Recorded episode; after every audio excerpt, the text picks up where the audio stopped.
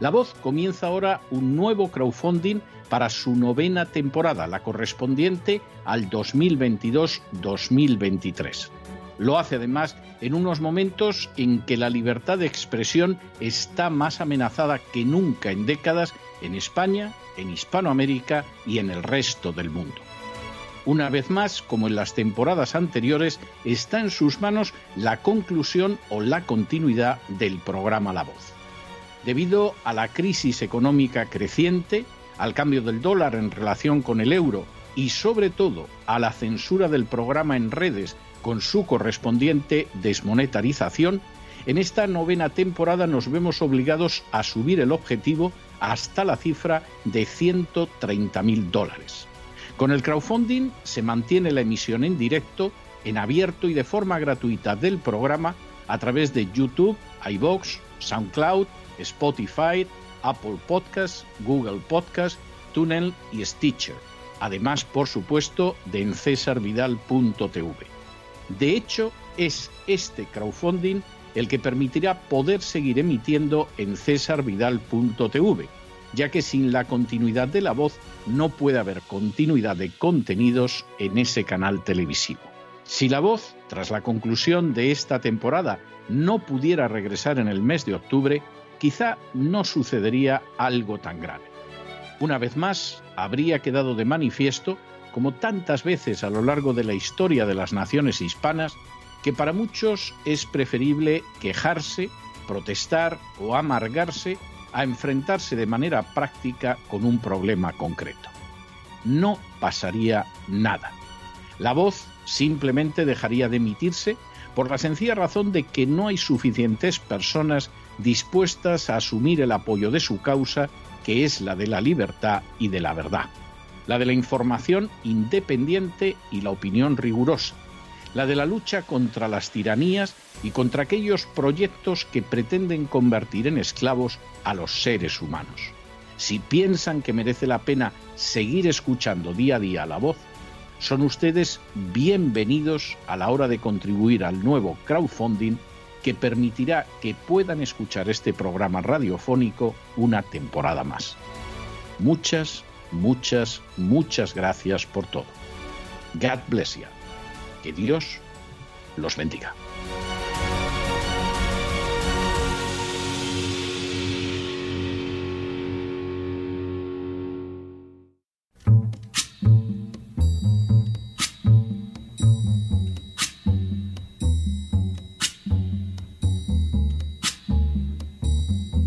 La voz con César Vidal, desde el exilio. When the night has come and the land is dark and the moon is the only light we'll see. No, I won't be afraid. Oh, I won't be afraid just as long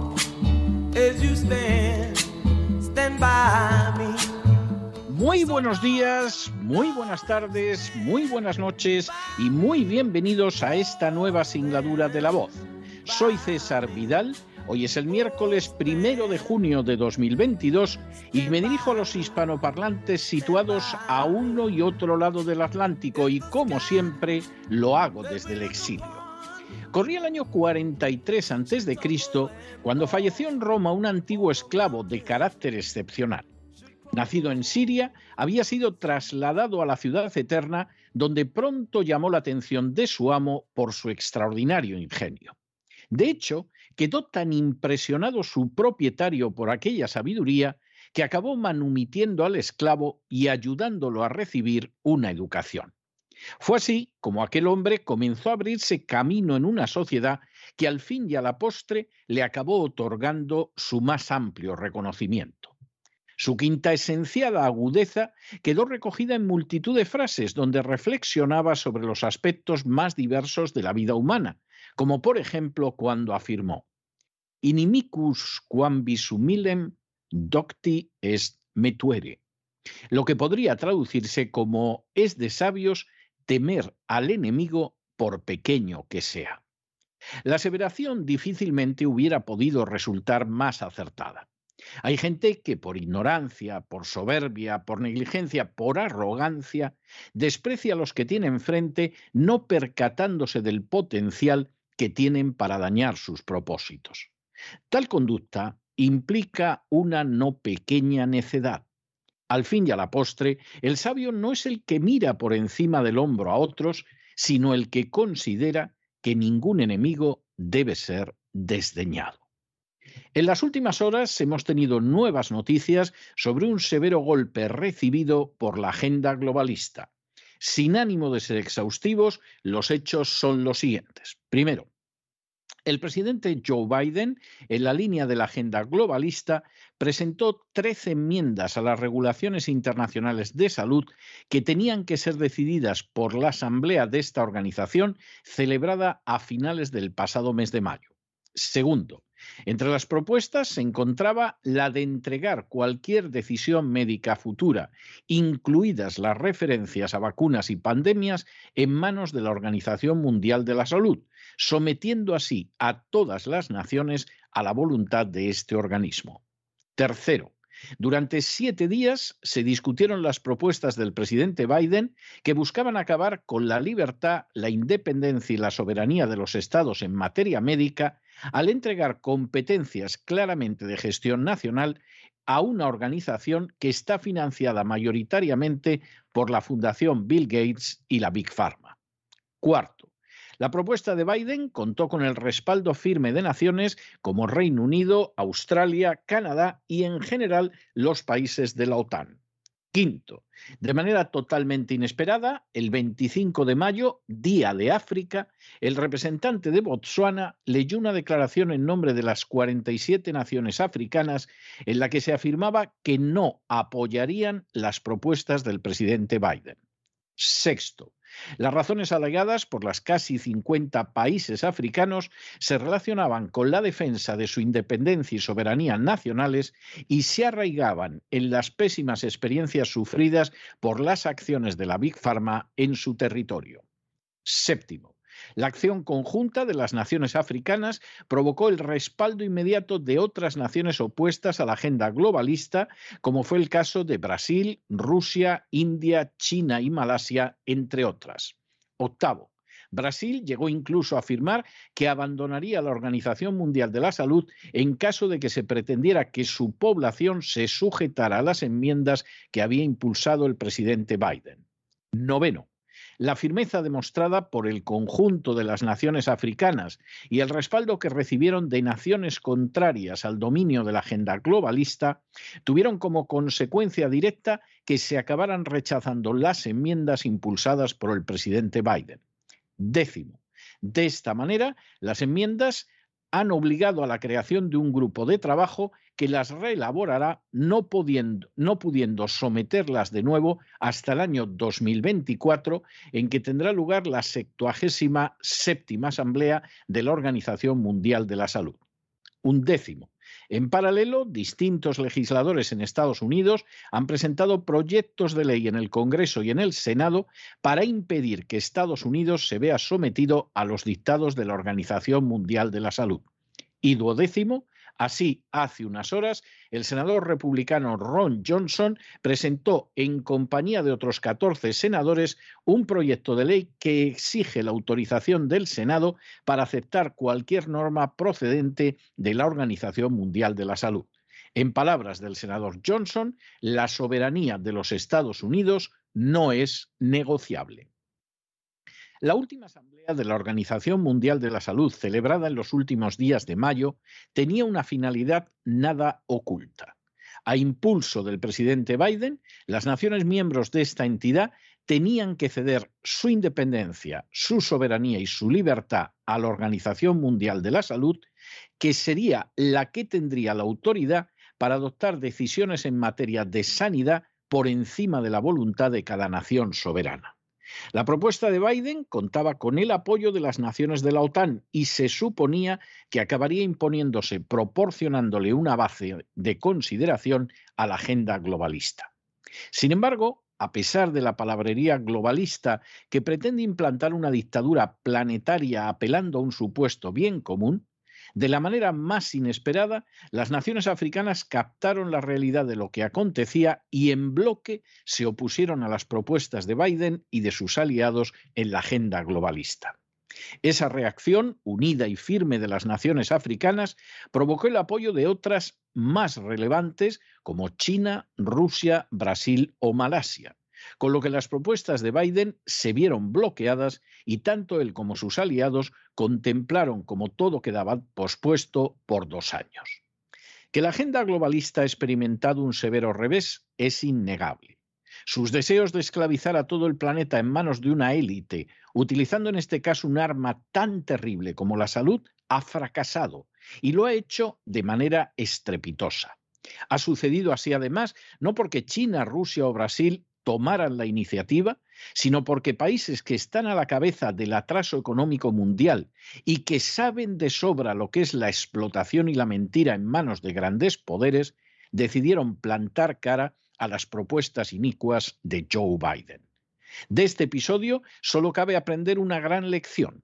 Por más que los arrogantes, los soberbios y los poderosos, como son los impulsores de la agenda globalista, crean que pueden hacer todo lo que deseen de manera impune, la realidad es que no resulta sabio considerar que los pequeños carecen de fuerza y que por ello pueden ser despreciados y pisoteados. Como dejó claramente de manifiesto el sabio Publilio Sirio, esos pequeños enemigos pueden ser más que peligrosos aunque estén situados en África y se trate de las naciones más pobres del mundo. Naciones africanas que han demostrado que la resistencia es posible incluso para los no poderosos si tienen voluntad de defender la dignidad. Naciones africanas con las que toda la humanidad acaba de contraer una inmensa deuda de gratitud. Y no se dejen llevar por el desánimo la frustración, porque como habrán visto, a pesar de que los poderosos muchas veces parecen gigantes, es solo porque se les contempla de rodillas y ya va siendo hora de ponerse en pie.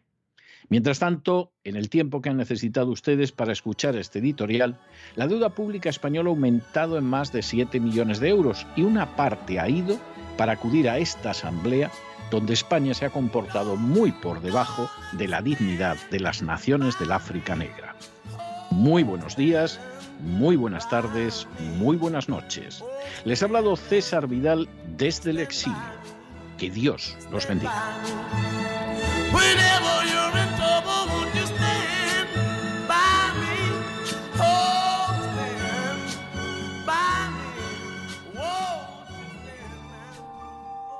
Esta sección está patrocinada por crowdfunding con el siguiente mensaje. Nuestro Señor Jesucristo, el único Dios verdadero, es misericordioso y nuestro Salvador.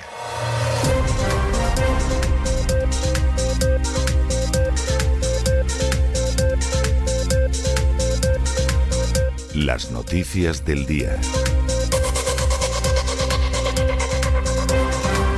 Estamos de regreso y estamos de regreso detrás de uno de esos editoriales que, en fin, nos podrán salir mejor los editoriales cada día, pero en este caso es una buena noticia. Y además es una buena noticia, si ustedes me permiten la expresión castiza, con campanillas. Porque efectivamente no solo es que es una buena noticia, es que quien aquí se ha impuesto a los más canallas del mundo, a los grandes tiranos, a los partidarios del totalitarismo, a los impulsores de la infame agenda globalista han sido los más pobres, los más atrasados, los más despreciados del planeta, las naciones africanas. Esto demuestra que cuando uno quiere resistir para defender a su pueblo y a su nación frente a la tiranía de la agenda globalista, es posible.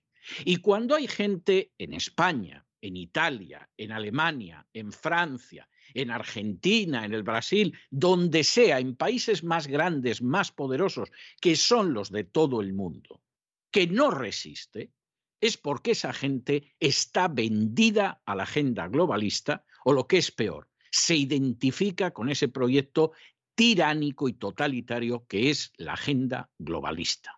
Hace apenas unas horas, las más que modestas naciones africanas han dado una muestra de dignidad, de gallardía y de valor que ahora mismo sería para que la práctica totalidad de los presidentes de las naciones que pertenecen a la OTAN presentaran la dimisión simplemente por vergüenza torera. No lo van a hacer, porque la realidad es que son marionetas todos ellos, salvo alguna pequeña excepción, como Orban en Hungría, son marionetas de la agenda globalista. Y han entregado a sus naciones y las van entregando a pedazos con la idea de entregarlas al total día a día. Y piensan fundamentalmente en ellos mismos.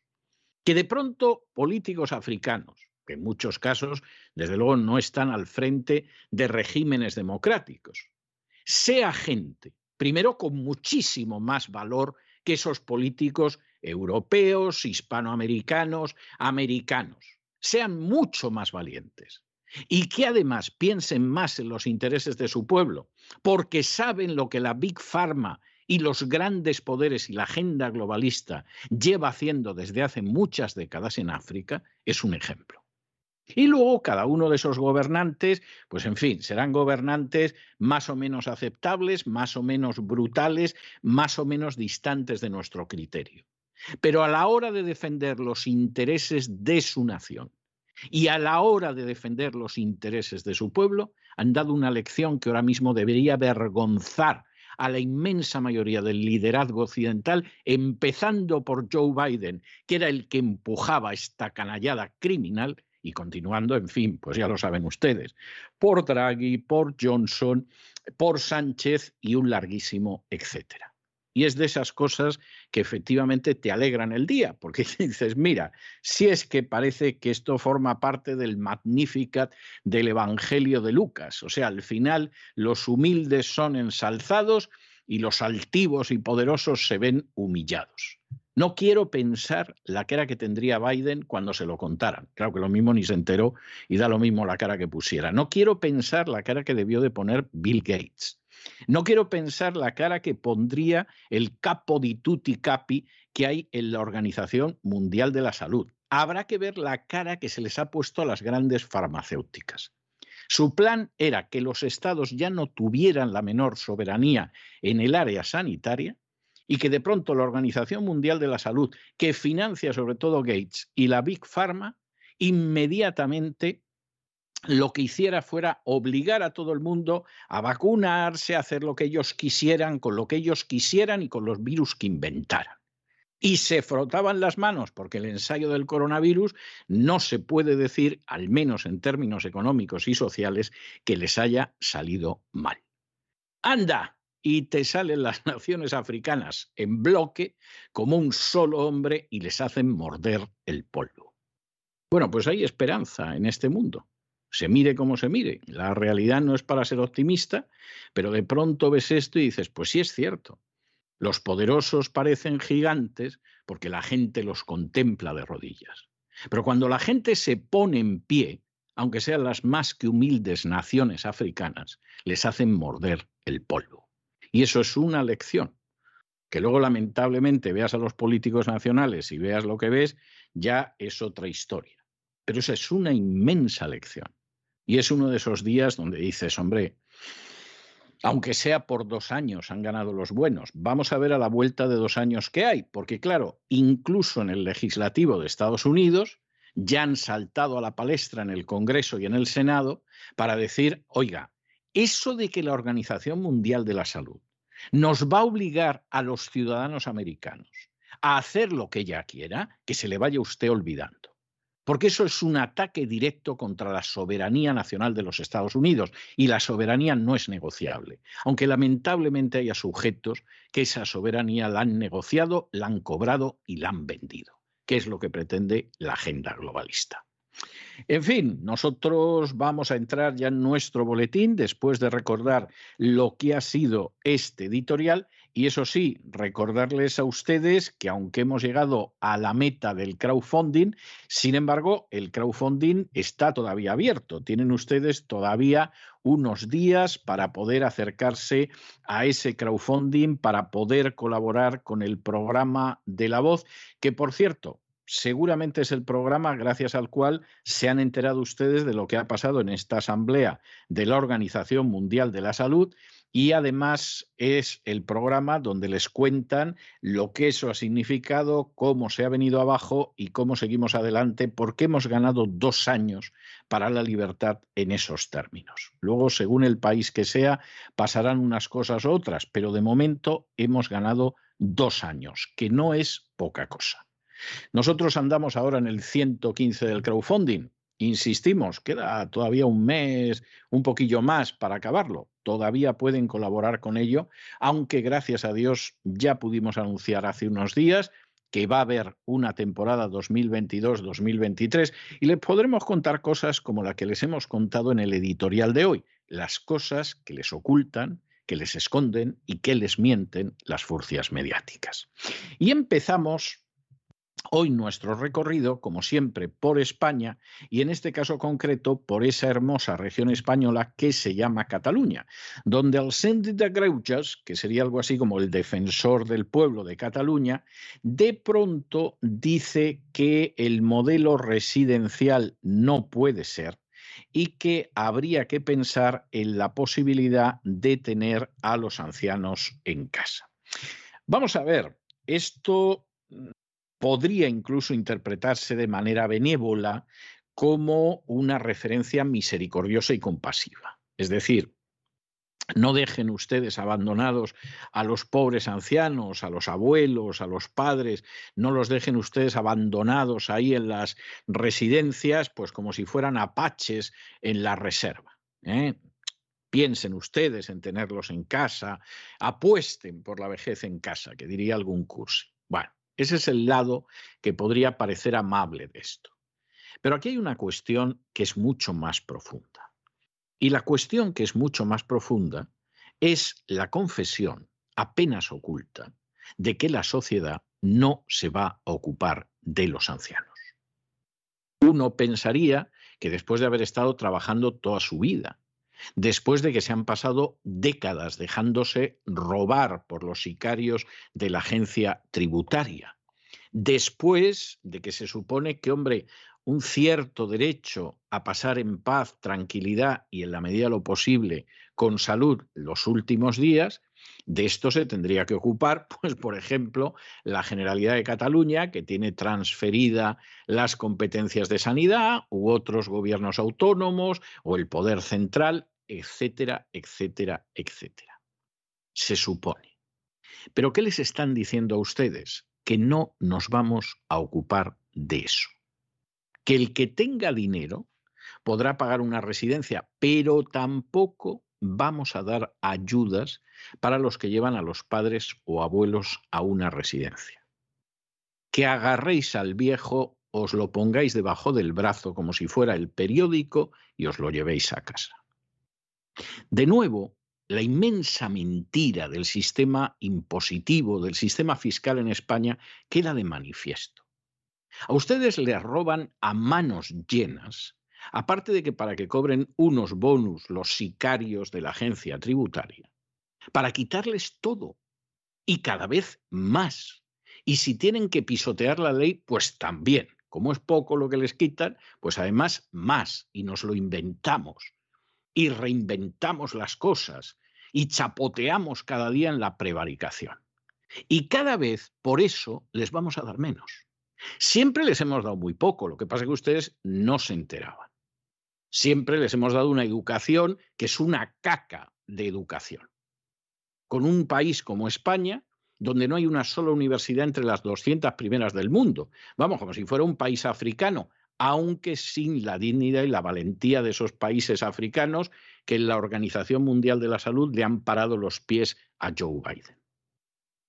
Esa la primera historia. De la sanidad no vamos a hablar, porque vamos, lo que da de sí la sanidad española ha quedado muy claro muy claro y hay del que no lo quiera ver. Y sí, con todas las excepciones que ustedes quieran, pero es una caca de sanidad.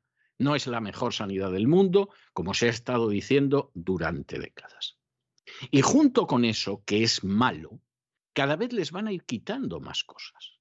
Bueno, pues es que nos daban una ayudita para el abuelo que está en una residencia. Pues el abuelo En la próxima epidemia lo mismo se muere como las decenas de miles de ancianos que murieron durante la crisis del coronavirus. Y en cualquier caso, no te vamos a dar nada. Porque si te damos una ayudita para el abuelo, no podemos tener embajadas de Cataluña en el extranjero. No podemos tener un ministerio de igualdad. No podemos mantener las exenciones fiscales de la Iglesia Católica y de los sindicatos, por ejemplo. Y entonces, de ayudita, nada. De modo que vayan ustedes en estos momentos pensando en cómo le hacen un lugar, pues yo qué sé, en el armario empotrado, en el balcón, debajo de un toldo, etcétera, porque se lo va a acabar usted llevando a su casa. El dinero nos lo gastamos en otras cosas, infelices. Y os vais a enterar ahora. Pero como ya sabemos que no os movéis, que no os movilizáis contra la prevaricación sistemática de los chupasangres buscabonus de la agencia tributaria, que no dejáis de votar a determinados políticos, como esto ya lo sabemos, pues nos importa un pimiento. Es decir, esto nos trae sin cuidado. Y como nos trae absolutamente sin cuidado, bueno, pues vamos a ir totalmente contra vosotros. Esa es la realidad y eso no tiene más vuelta de hoja. Examinamos estas y otras noticias que les afectan y vaya si les afectan con la ayuda absolutamente indispensable de María Jesús Alfaya. Muy buenas noches, César. Muy buenas noches a todos los oyentes de La Voz. Gracias por contribuir en el crowdfunding, quien lo haya hecho, y también decirles que sigue abierto el crowdfunding de La Voz todavía durante un tiempo. Y vamos con la información de España. El sindic de Greugues de Cataluña, Rafael Ribó, ha afirmado que urge un cambio profundo del modelo de atención a las personas de más edad. Apuesta por los cuidados de los ancianos en sus casas más porque vivan en residencias. Sobre este modelo de atención a la tercera edad señaló que la COVID ha evidenciado la vulnerabilidad de los geriátricos. En este sentido, el síndico considera imprescindible revisar con urgencia el modelo residencial, analizar a fondo la estructura y el tamaño de los centros residenciales, la atención social y médica a las personas usuarias y los protocolos vigentes de recursos humanos, también los ratios de profesionales o, por ejemplo, los recursos alternativos a los residenciales, como son los pisos tutelados o el soporte en el propio hogar. Además, este síndico ha dicho que durante sus mandatos ha recibido muchas quejas por la concepción de las residencias como parkings. Además, cree igualmente que la epidemia del COVID-19 ha mostrado los fallos del sistema de salud, que se debe mejorar la financiación y eso permitiría, dice, aliviar la saturación de las urgencias, la atención primaria, la salud mental o las listas de espera. Rafael Ribó el sindic de Greuges, es el mismo que cayó ante los triajes en las residencias durante la pandemia y no solo los triajes, los protocolos criminales que tenían directamente que no tenían que dar atención necesaria a los pacientes mayores, como les contamos en este programa, dándoles el término médico concreto y lo que significaba, tenían que aplicarles una inyección de morfina sin tratarles que les causaría irremediablemente la muerte, es decir, asesinarlos directamente. Era el protocolo de la salud pública catalana y Rafael Ribó callado. Rafael Ribó, el sindic de Greues, que es el mismo que acaba de afirmar que cree que los tribunales no deben determinar el modelo lingüístico escolar. Eso sí, porque no quiere que se imponga el 25% que por derecho, por ley constitucional, tienen los padres a que sus hijos aprendan castellano en los colegios catalanes. Además, Rafael Ribó ha hecho balance de los 17 años que ha ocupado el cargo con una lista de derechos que a su juicio todavía no se respetan en Cataluña. Ribó, que ha presentado este balance en una conferencia en el recinto modernista del Hospital de San Pau, ha afirmado que el sistema social de Cataluña presenta carencias en materia de acceso a la vivienda, de regularización de migrantes irregulares, de protección de la lengua catalana y del bienestar de la infancia. Y decía cosas como estas. Quien utiliza la lengua para sus intereses políticos no tiene perdón. ¿A quién se está usted refiriendo, señor Ribó? ¿A los independentistas catalanes del gobierno de la comunidad autónoma catalana? En cuanto a los sujetos, dice Rafael Ribó, que es necesario hacer hincapié en las personas y superar el concepto de ciudadanos, porque los derechos humanos se predican de todos los seres humanos de la misma manera, independientemente de la situación administrativa en la que se encuentre. Eso sí, si a los inmigrantes ilegales que ustedes llaman migrantes les damos derechos los mismos que a los ciudadanos legalmente españoles, eso es lo que usted quiere decir, ¿no? Esos son los sujetos universales. Rafael Ribó también ha advertido de que es necesario garantizar el derecho a una vivienda asequible a todas las personas. Esto hace imprescindible incrementar el parque de vivienda pública y establecer un plan de choque para dar respuesta efectiva a las situaciones de emergencia residencial. Y en medio de toda esta situación, o sea, ya lo saben ustedes, la sanidad va a seguir siendo un desastre. se puede usted pasar, fíjese, hay casi 800.000 personas que el año pasado acabó el año y estaban a ver si las operaban, o sea, la primera del mundo, será en retrasos, no será en eficacia ni mucho menos. De la educación, insistimos, no vamos a hablar, porque aunque cada vez los programas educativos son para que sean más brutos, aún así, aún así, no deja de descender el nivel. Es una vergüenza. Y por supuesto ya ciertas ayudas a pobres gentes, los ancianos. Los ancianos, el día menos pensado, ya no mucho tardar, les dan una fecha para la inyección letal y arreando. Les dicen que su espacio vital resiliente de colores e inclusivos se ha terminado y arreando. Y que vaya dejando la casa para que se la ocupen unos norteafricanos. Eso si no se ha terminado quedando con ella la agencia tributaria, que es lo que pasa en bastantes casos porque los herederos no pueden pagar los impuestos de sucesiones. ¿Y dónde va el dinero? Pues hombre, los dineros van a las castas privilegiadas, infelices. ¿Dónde van a ir? Fíjense ustedes en la siguiente noticia, porque después de que salga al de Greujas ¿ah? para decirnos que nos llevemos a los abuelos a casa, después de que estamos en esta, nos enteramos de que los sindicatos de radiotelevisión española se gastaron más de 400.000 euros en dietas en los años de COVID. Y uno dice, ¿pero en dietas de qué?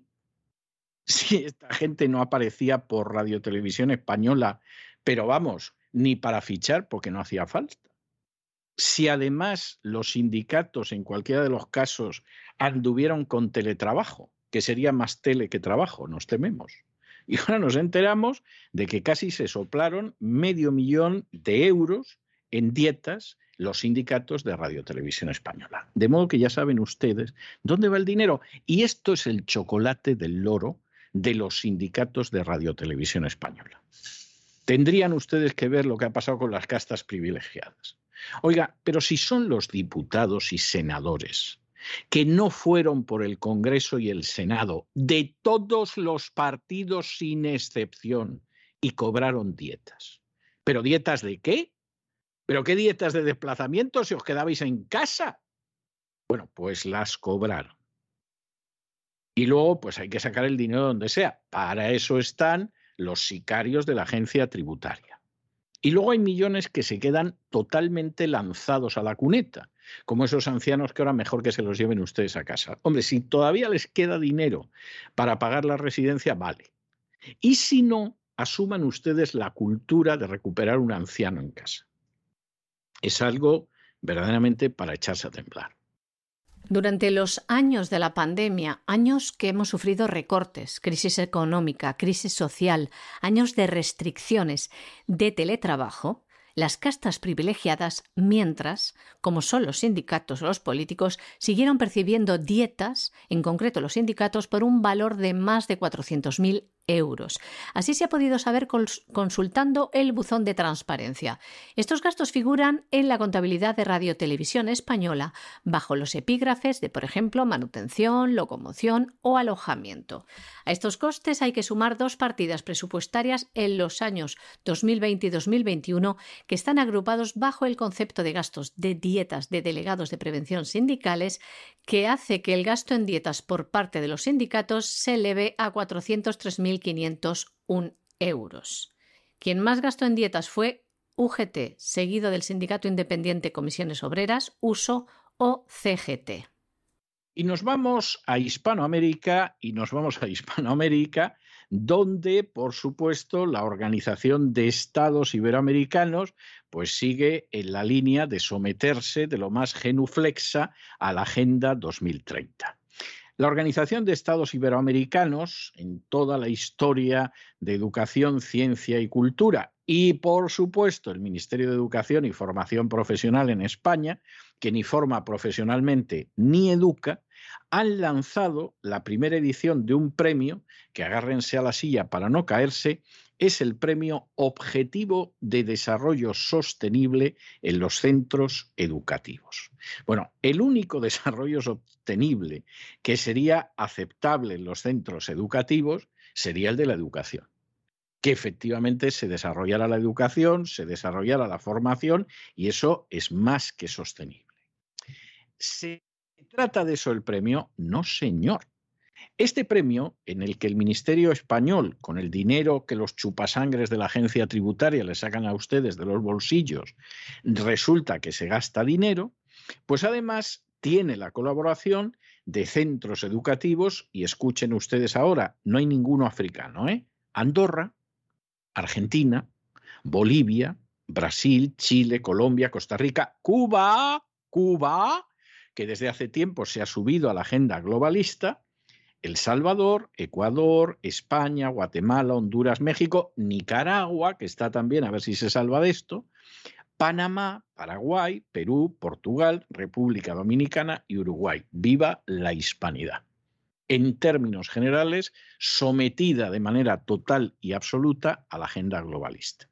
Y con unos sistemas educativos que en general son deplorables, pues en vez de educar, que sería el desarrollo sostenible que tendría que tener la educación, lo que van a hacer es adoctrinar, lavar el cerebro a los niños de acuerdo con las tesis de la agenda globalista. Luego de pronto se ven ciertos resultados de elecciones en algunos países y la gente se cree que vive en la época de la Guerra Fría y que detrás está Moscú y detrás de los ojos tú no debes de tener nada más que un hueco enorme porque no te enteras de lo que es la agenda globalista, no te enteras de que Hispanoamérica es uno de los campos de batalla privilegiados y no te enteras de que salvo ciertas minorías muy conscientes, los gobiernos de Hispanoamérica, por ejemplo, no tienen la gallardía de las naciones africanas que han demostrado en la última conferencia de la Organización Mundial de la Salud para enfrentarse con la agenda globalista.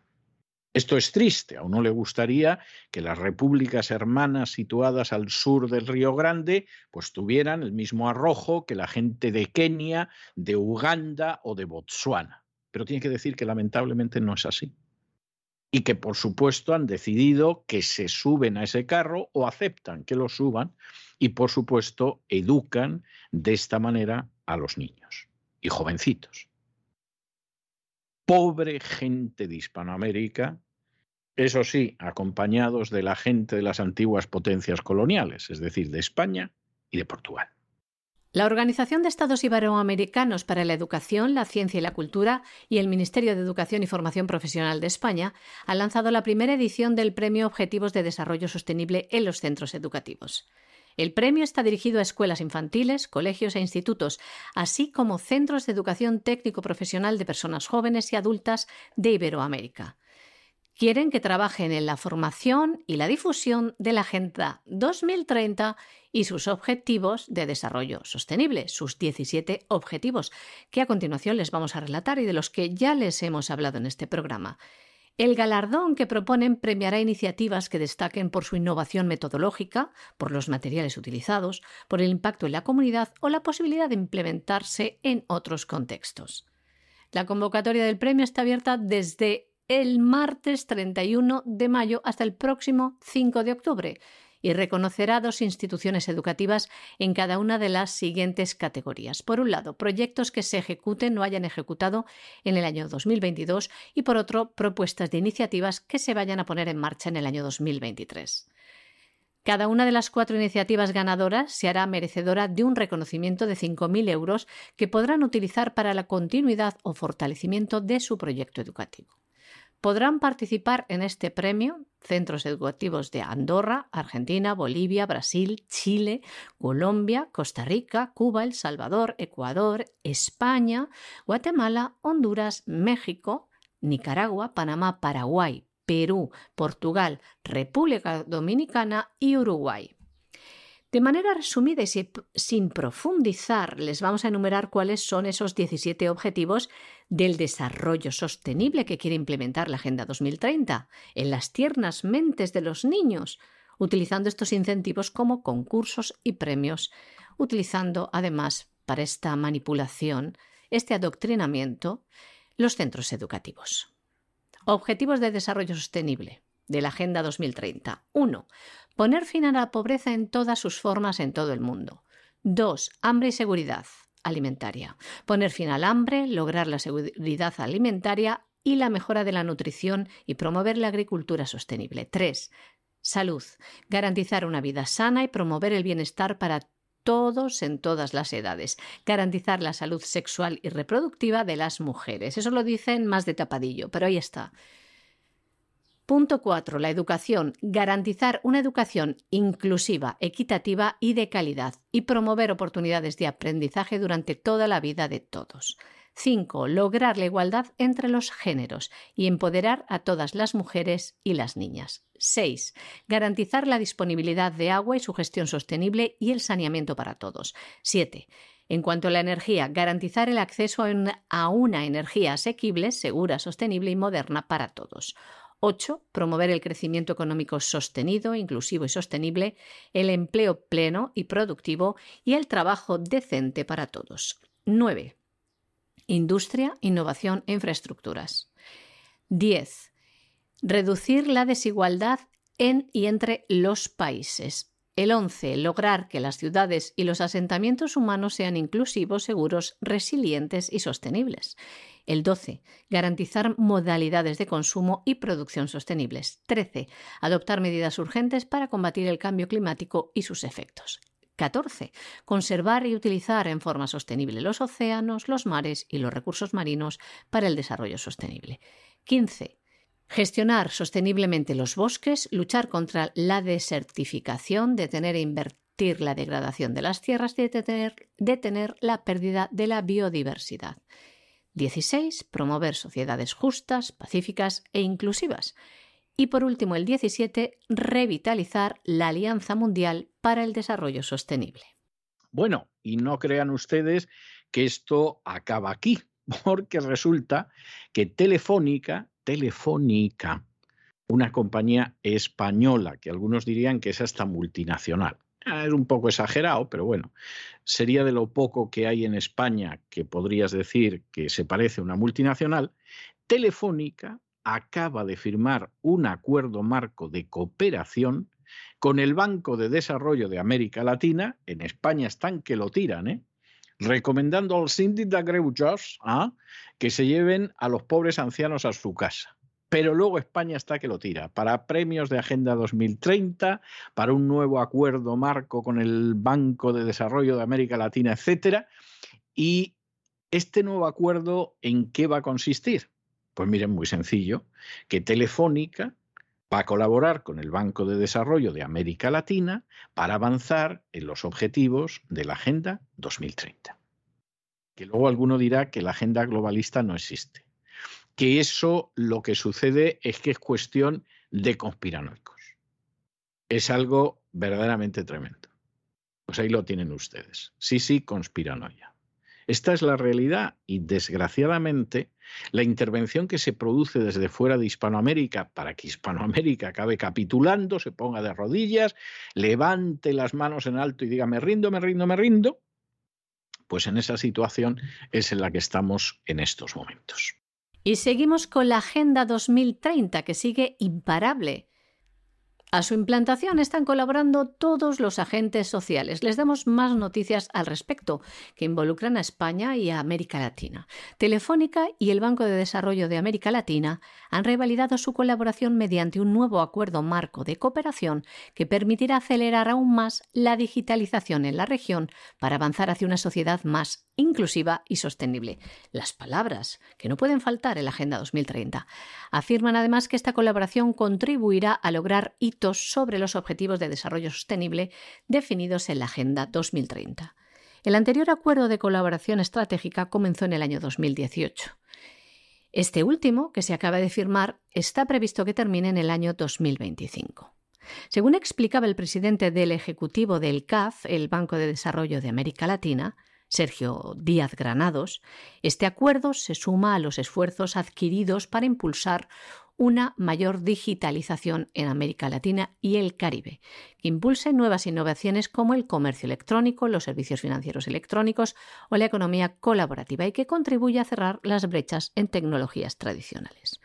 Por su parte, el presidente de Telefónica, José María Álvarez Payete, sumergido de lleno en la agenda globalista, afirmaba lo siguiente, les leemos están trabajando en la transformación digital verde bajo el binomio digitalización-sostenibilidad que persigue una reducción de la huella ambiental y la preservación del planeta. También eh, trabajan en un mayor aprovechamiento de la economía circular, una transición a una financiación sostenible a través de emisión de bonos y préstamos verdes, así como un apoyo implícito al ecosistema empresarial con el objetivo de que incrementen su innovación, emprendimiento y eficiencia. También hablan en en esta sinergia que han querido crear de la digitalización inclusiva con el objetivo de no dejar a nadie atrás, implantando buscando que las comunicaciones lleguen a las zonas desconectadas y rurales en América Latina, la alfabetización en competencias digitales, los nuevos yacimientos de empleo y derechos digitales. Bueno, y nos vamos a internacional porque qué negocios más sustanciosos se están haciendo con toda la historia de la guerra de Ucrania.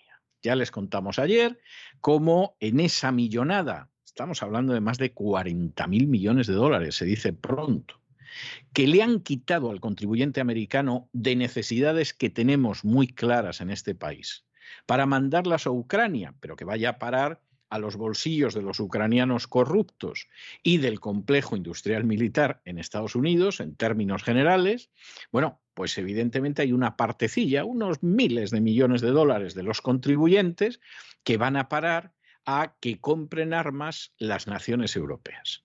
Porque claro, esta es la historia. Aquí hay un peligro enorme, aquí no podemos conjurar el peligro, aquí lo que sucede es que todos tenemos que armarnos hasta los dientes. El peligro es Rusia. Rusia que tiene un Producto Interior Bruto que es como el de España. Rusia que tiene un presupuesto militar anual que es inferior al dinero que se ha gastado ya Estados Unidos en la guerra de Ucrania con lo que se ha gastado Estados Unidos solo en Ucrania, en lo que llevamos de año y no hemos llegado a la mitad del año, eso es más que todo el presupuesto anual de Rusia para todas sus fuerzas a los cuatro puntos cardinales. Pero nos tenemos que creer que hay una amenaza ahí terrible, que tenemos todos que armarnos, etc. Por supuesto, un lacayo miserable de la agenda globalista como Josep Burrell, ¿eh? pues Josep Burrell ya salió hace unos días ahí en una entrevista con otros lacayos diciendo que es que se estaba viendo por la guerra de Ucrania que si Rusia invade Europa, Europa, por lo que se ve, no le aguanta dos semanas. Y el tipo se queda tan fresco. O sea, no tiene otra cosa que hacer Rusia en estos momentos que pensar en invadir Europa. O sea, es como si me dicen a mí que voy a levantar una partida aquí en el sur de Estados Unidos y nos vamos a declarar independientes como en el año 1861 y, y puesto que no nos van a aguantar dos semanas bajo la bandera de la Confederación, pues hay que gastar más en armas. Pues no crean ustedes que lo que ha dicho Borrell es menos estúpido que eso. En buena medida lo es más. Y entonces la Unión Europea, los 27, han dicho, pues nada, nos rearmamos aquí de urgencia porque a saber lo que puede suceder, si nos ataca Rusia, a ver qué hacemos, en fin, todas estas cosas. todo esto no es nada más que una milonga mañanera para dedicarse a sacar dinero a los contribuyentes y con ello alimentar, por un lado, al complejo industrial militar de Estados Unidos y por el otro, a todos los políticos corruptos que se llevan su parte de mordida. Porque una de las cosas que decía con mucha sensatez hace muy poquitos días el senador Ram Paul era que no se podía admitir el envío de decenas de miles de millones de dólares a Ucrania sin un supervisor que viera las cuentas. Y uno diría, pero bueno, Rampol es que no se fía. No se fía con razón.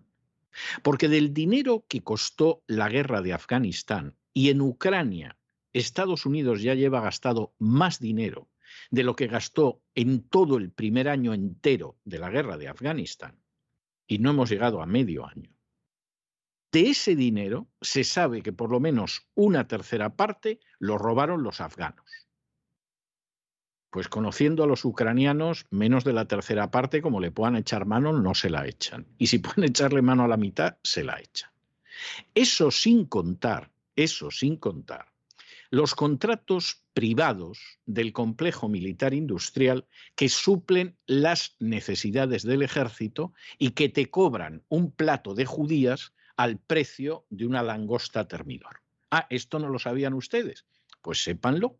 Ustedes están acostumbrados en las películas de la Segunda Guerra Mundial que el ejército americano, como todos los ejércitos del mundo, tiene un rancho y ahí van comiendo como pueden entre combate y combate, pero eso depende de la unidad militar.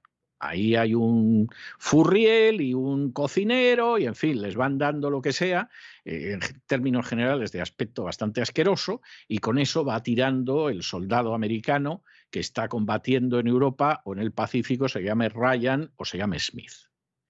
Esto se acabó cuando se iniciaron las grandes guerras de inicios del siglo XXI.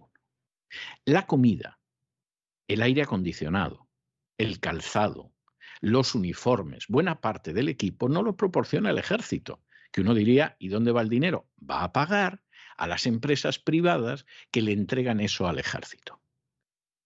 Y uno diría, pero bueno, ¿y de eso hay necesidad? ¿Qué pasa? ¿Que, que, no puede haber un cocinero que guise las judías de toda la vida, el pollo, lo que sea, para que tire el ejército? Claro que podría. Pero entonces hay gente que no gana dinero. Y entonces, ¿qué ha hecho la administración en Estados Unidos, externalizar los gastos militares. Esto es como cuando en televisión española, en la época de la transición, descubrieron que el negocio era cobrarle las producciones a televisión española. ¿Tenía televisión española eh, gente, equipo, medios para hacer series de televisión? De sobra, y más baratas, y por lo menos igual de buenas, pero entonces no se llevaba nadie el dinero. Y entonces, ¿qué nos inventamos? Pues hombre, que Televisión Española tiene el personal que tiene, los sindicatos se llevan lo que se llevan en dietas, aunque no aparezcan, y sin embargo luego las series de Televisión Española las hacen productores privados, que se las cobran a Televisión Española o a la Televisión de Cataluña o a otras televisiones, que salen muchísimo más caras, pero en las cuales siempre se puede dar alguna mordidilla por ahí debajo de la mesa y que además no pasa nada aunque sea deficitaria, porque ¿quién pagan? Hombre, ¿quién va a pagar vosotros, queridos niños? Para eso están los sicarios de la agencia tributaria, para sacaros hasta los higadillos. Y esa vergüenza, que en fin, en España no solo aplica a televisión española, pero yo recuerdo muy bien cuándo empezó a producirse ese fenómeno, desgraciadamente en Estados Unidos, desde principios de este siglo, aplica al ejército. Y entonces sí, a lo mejor la comida del soldado pues viene con un plástico especial, yo qué sé, con una modelación algo más creativa, etcétera, etcétera, pero eso al contribuyente le cuesta mucho más. Y cuando de pronto ves la guerra de Afganistán, lo que ha durado, la guerra más larga de la historia de Estados Unidos, que se ha perdido, que desde el principio ya hubo gente que dijo no nos metamos en esto, que esa guerra no se puede ganar que no la han podido ganar los soviéticos, nosotros tampoco la vamos a ganar. Nos va a salir muy cara.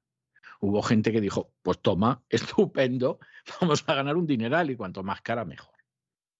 Igual que en un momento determinado en Vietnam se utilizaron armas que eran ineficaces y que costaron la vida de muchos soldados americanos, pero que eran un gran negocio. Y eso se silenció. Y alguna de esas armas hasta aparecen en las películas como lo mejor que tenían los americanos, cuando en realidad aquello casi casi era una sentencia de muerte, una lotería para morir en combate, pues en estos momentos resulta que estamos en lo mismo. Y claro, aparece Borrell y dice, pues nada, nada, aquí hay que gastar porque dos semanas no les aguantaríamos a los rusos. Todo esto es mentira.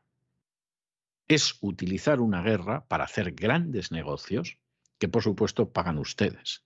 No vayan ustedes a pensar que Borrell hace ecuestaciones populares para comprar tanques.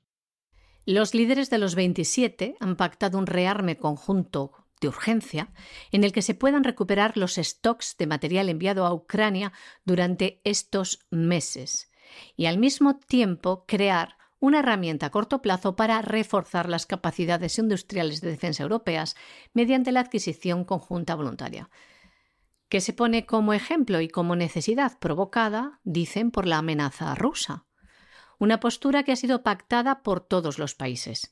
En la segunda cita de la cumbre extraordinaria de los 27, convocada en Bruselas, a la que han asistido jefes de Estado y de Gobierno del bloque comunitario, acordaban esto.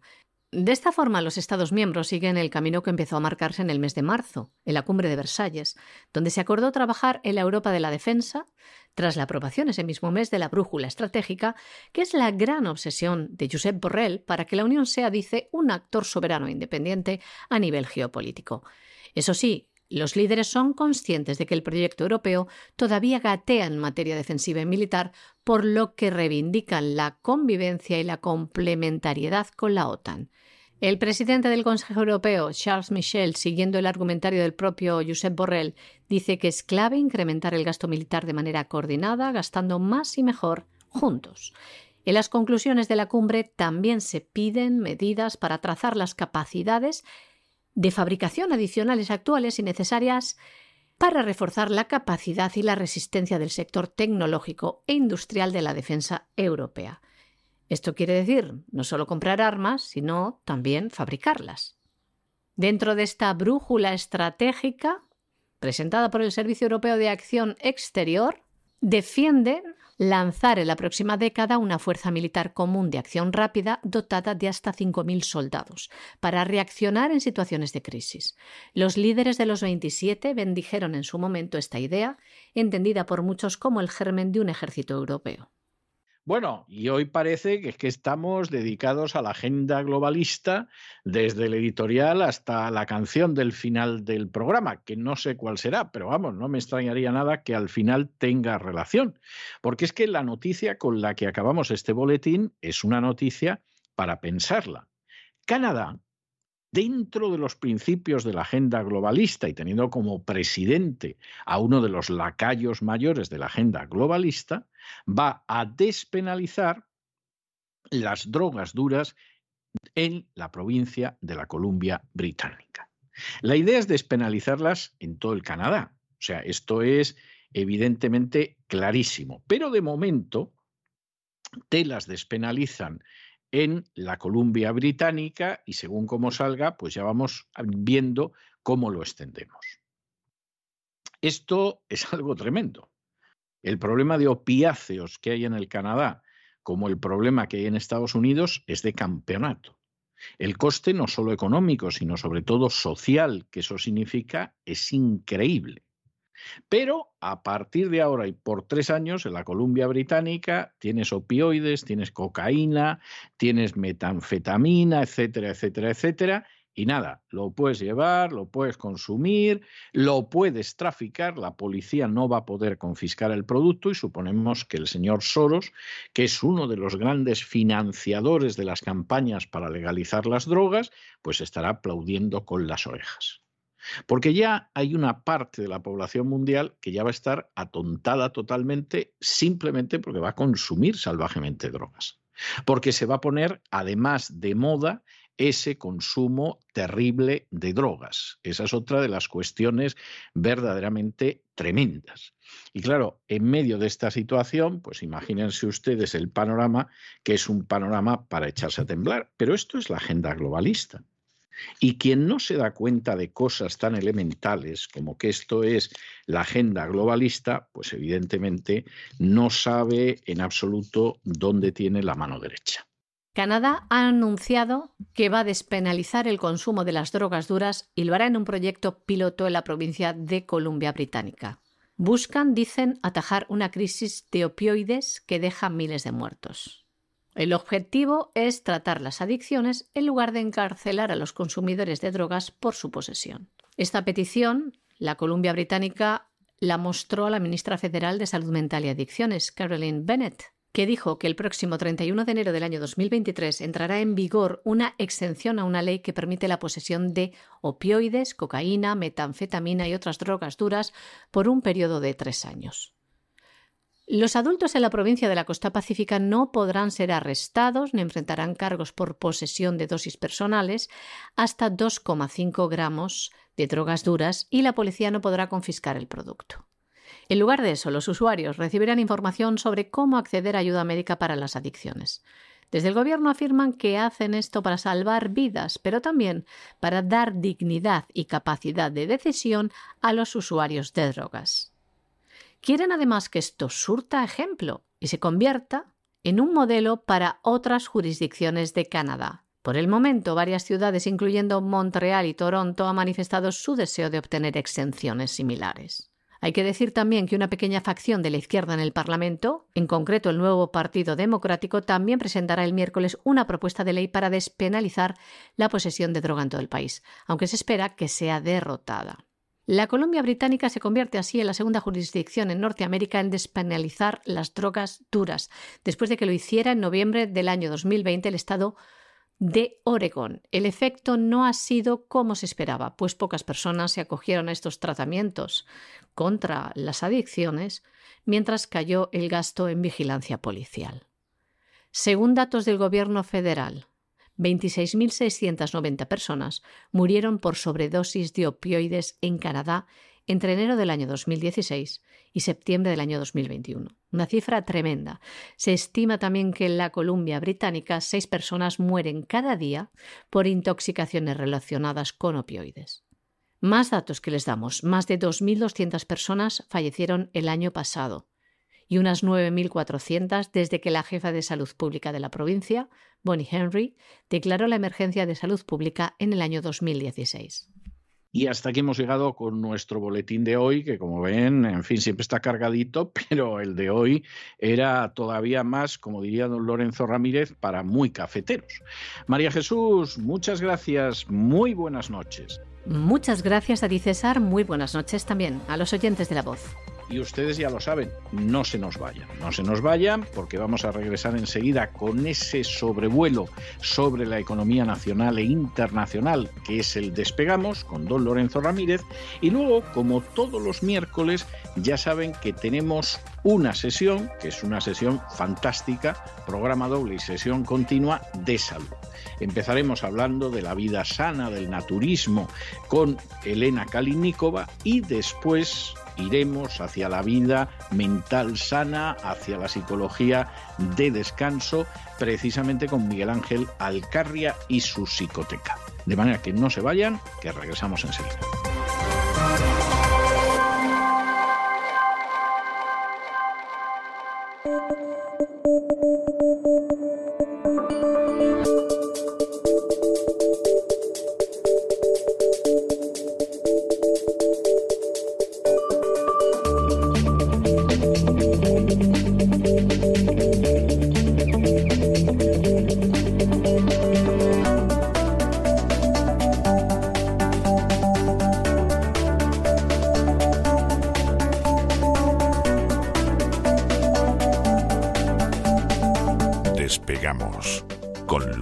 Ramírez.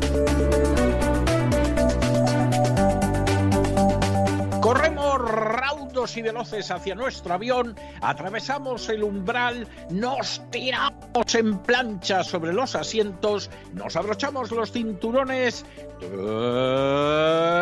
despegamos y nos vamos elevando por los aires hasta alcanzar nuestra altura y nuestra velocidad de crucero. A mi lado, como siempre, don Lorenzo Lorenzo, ¿qué hace usted aplicando un detector de radioactividad a ese rollito de primavera? Por Dios, explíqueme usted qué es lo que pasa esta noche, que es que hay días que, me, sorprende y hay otros días que me inquieta qué le pasa al rollito ese de primavera. Por Dios, buenas noches. Muy buenas noches, don César. Como decía muchachada Nui, imitando a Han y Yat, cuando decían nuclear. ¿Se acuerda usted, don César? Sí, eh? sí, sí, sí. Energía nuclear. Madre mía, la que han liado los chinos. Que se han puesto a buscar y han dicho, ahí va, pero si tenemos la mayor reserva de uranio conocida. Madre mía. no me diga, no me diga, no me diga. De uranio que se, ha encontrado, han encontrado los chinos. Además ha sido un poco de aquella manera porque estaba a una profundidad que se pensaba imposible. Han utilizado unos drones, una tecnología, luego vamos a explicarlo bien, pero se multiplican por 10 sus reservas estratégicas. Y claro, había gente que decía, cuando nosotros planteábamos aquí, China va a construir 150 reactores nucleares y decía todo el mundo, mentira, tiene que ser mentira porque claro, los chinos como son chinos y además, eh, claro, y son un país totalitario y tal, entonces falsifican sus, estadísticas y también sus estimaciones, ¿no? Y apuntábamos al torio, luego vamos a hablar de ese torio, ¿no? En lugar del uranio.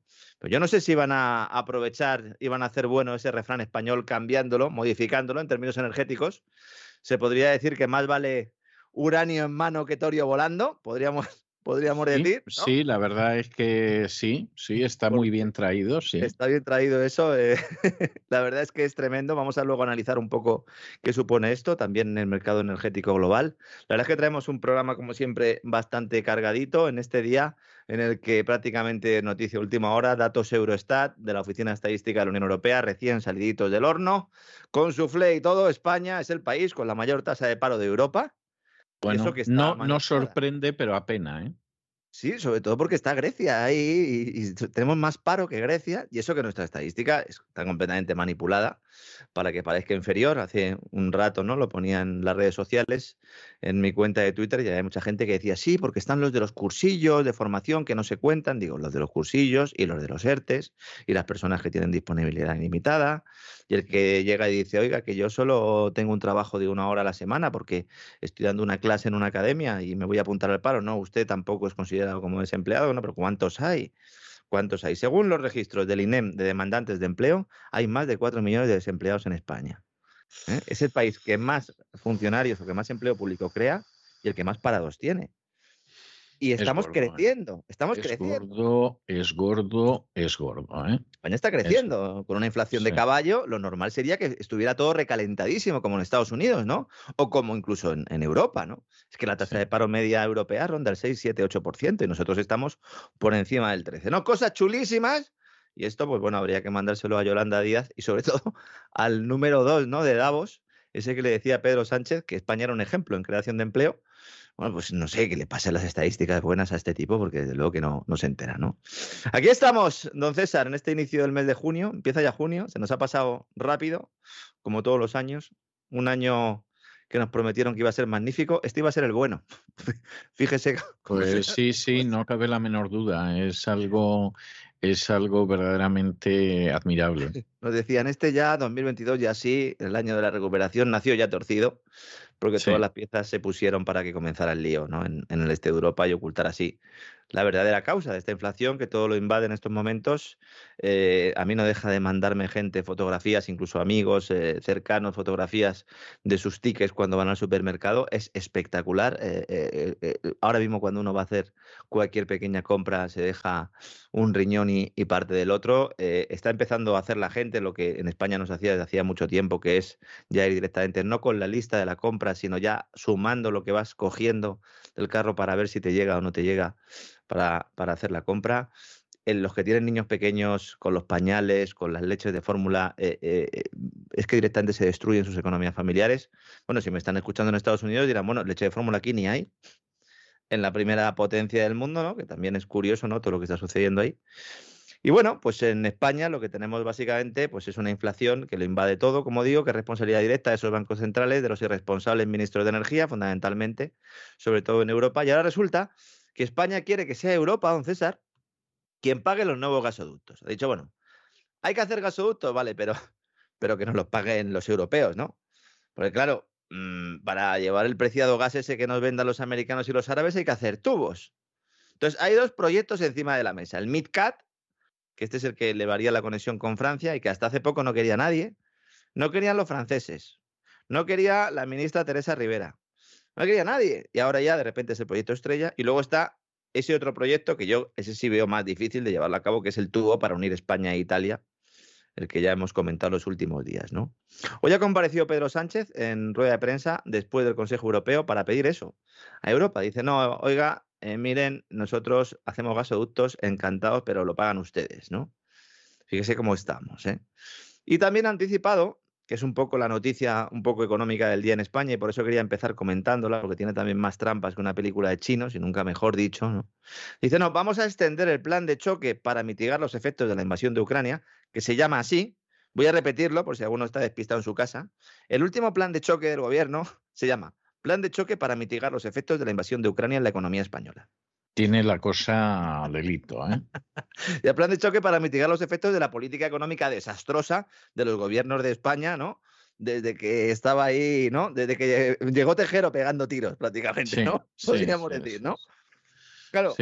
Nuestros oyentes, esto se va a prolongar hasta más allá del 30 de junio, se está hablando del 30 de septiembre. Nuestros oyentes estarán preguntando, pero, pero ¿qué plan de choque? Porque claro, aparte de la chapuza esta de la rebaja de 20 céntimos en el carburante, no, hay plan ninguno. Claro, es que la mayoría de nuestros oyentes a lo mejor es que no trabajan en un banco.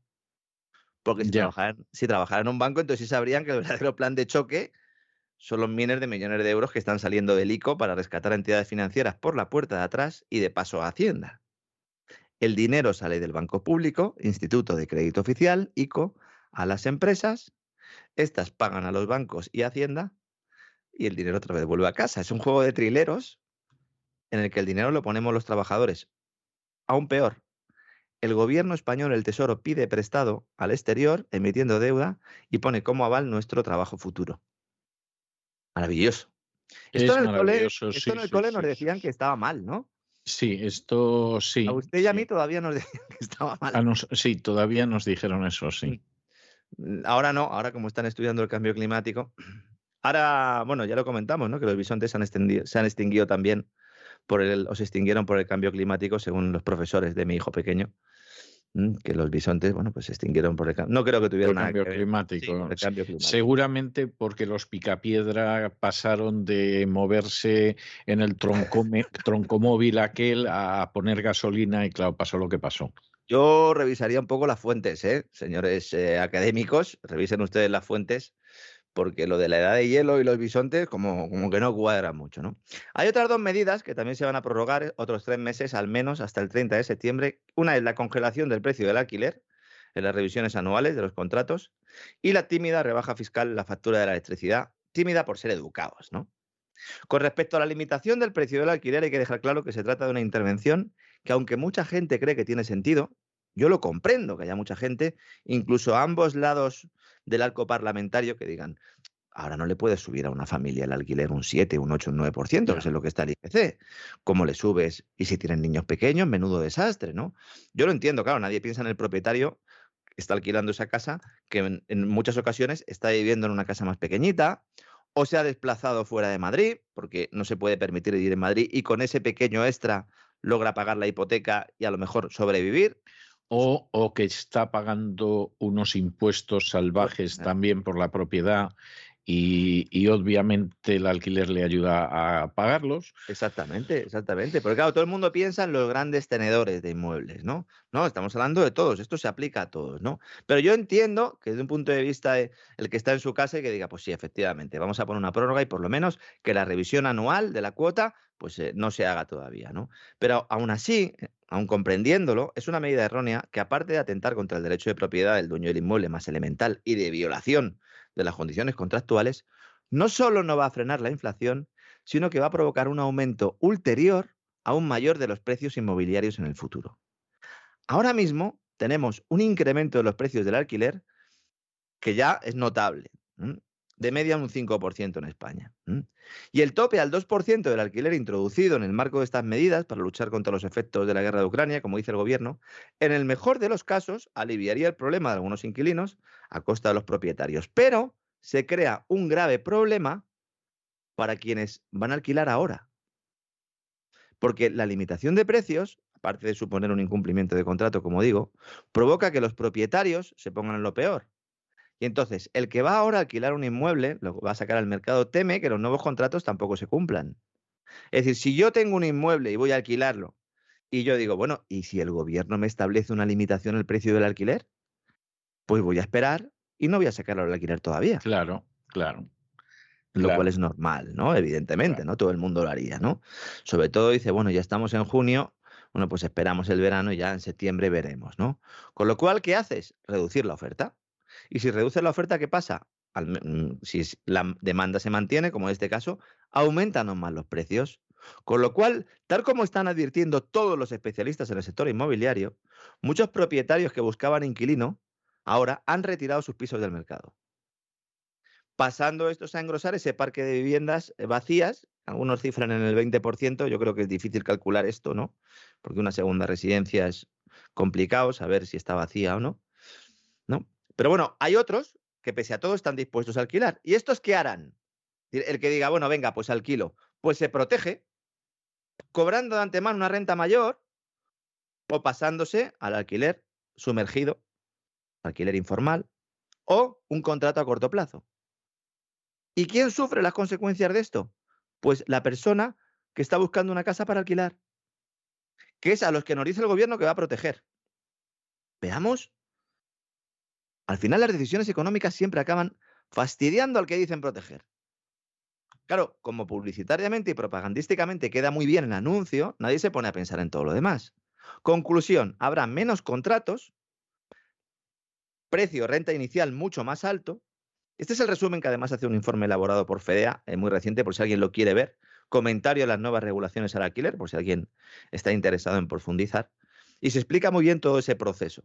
Esto sería en el medio y largo plazo, porque si uno va al corto plazo, esto tampoco ayuda a embridar la inflación. Porque lo que puedan bajar algunos alquileres o no subir precisamente por esa limitación, se compensa con la subida en los demás bienes y servicios, máxime si la propensión al consumo es mayor entre los inquilinos que entre los propietarios. Me explico. Si el propietario no puede subir el alquiler, eh, el IPC 8, 7, 8, 9%, el propietario es el que se la envaina y dice, bueno, pues entonces yo como lo voy a pasar mal, reduzco el consumo. Pero los inquilinos, los inquilinos no notan ese incremento de precios porque no se les aplica. Con lo cual, el dinero que tienen lo emplean en consumir, aumentando el problema inflacionario. Cuidado con la inflación, que la inflación, lo hemos comentado muchas veces, pero cuando arranca no hay manera de meterla en vereda porque cualquier medida que adoptes, lo que haces es darle más munición. ¿Mm? Sí, es así, es así. Es triste, pero es así y creas inseguridad jurídica. ¿Mm? Porque claro, ¿durante cuánto tiempo van a estar congelados los alquileres? No lo sabemos. Porque claro, ahora lo extienden al 30 de septiembre y luego, porque claro, si luego ya España ha entrado en recesión o está a las puertas de entrar en una recesión técnica, dos trimestres consecutivos de caída del, del PIB, o ya empezamos a verle las orejas al lobo, entonces, ¿qué dirá el gobierno? Entonces dirá, no, no, ahora hay que mantenerlo, porque claro, estamos ya en crisis. Exactamente, exactamente.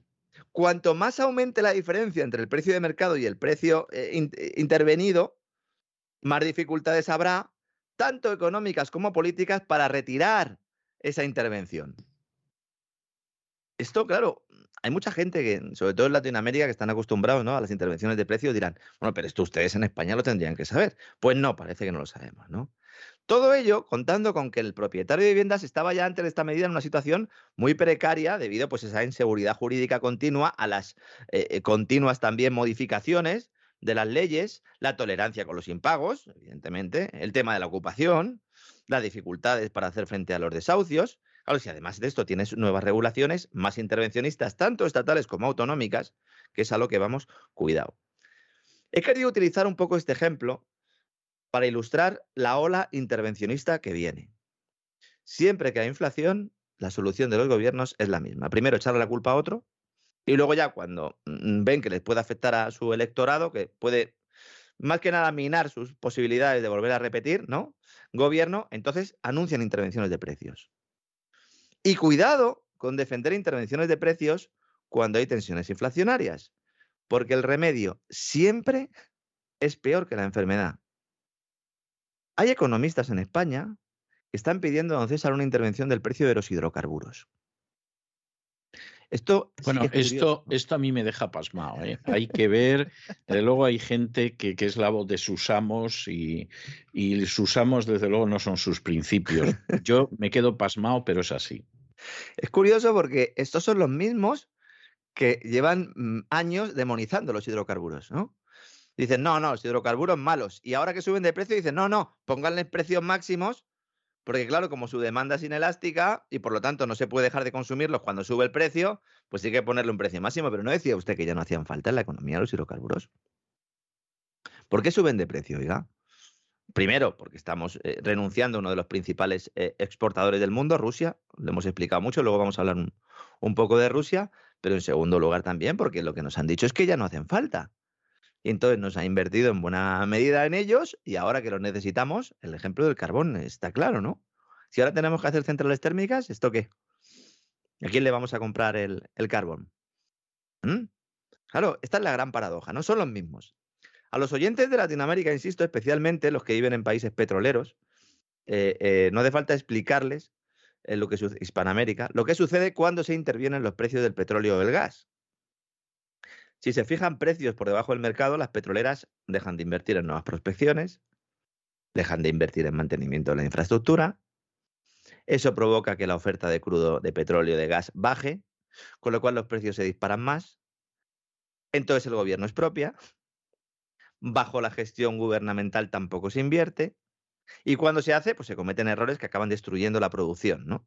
Y si al final el país tiene una reserva de hidrocarburos envidiables, pues sí, aparecen en las listas, pero nadie las saca del suelo. Venezuela, ¿no? Todo el mundo está pensando en Venezuela. Pero hay más. Y si eso sucede en los países que tienen hidrocarburos, imagínese, don César, el resultado cuando se trata de territorios que deben de comprar el gas o el petróleo a un tercero.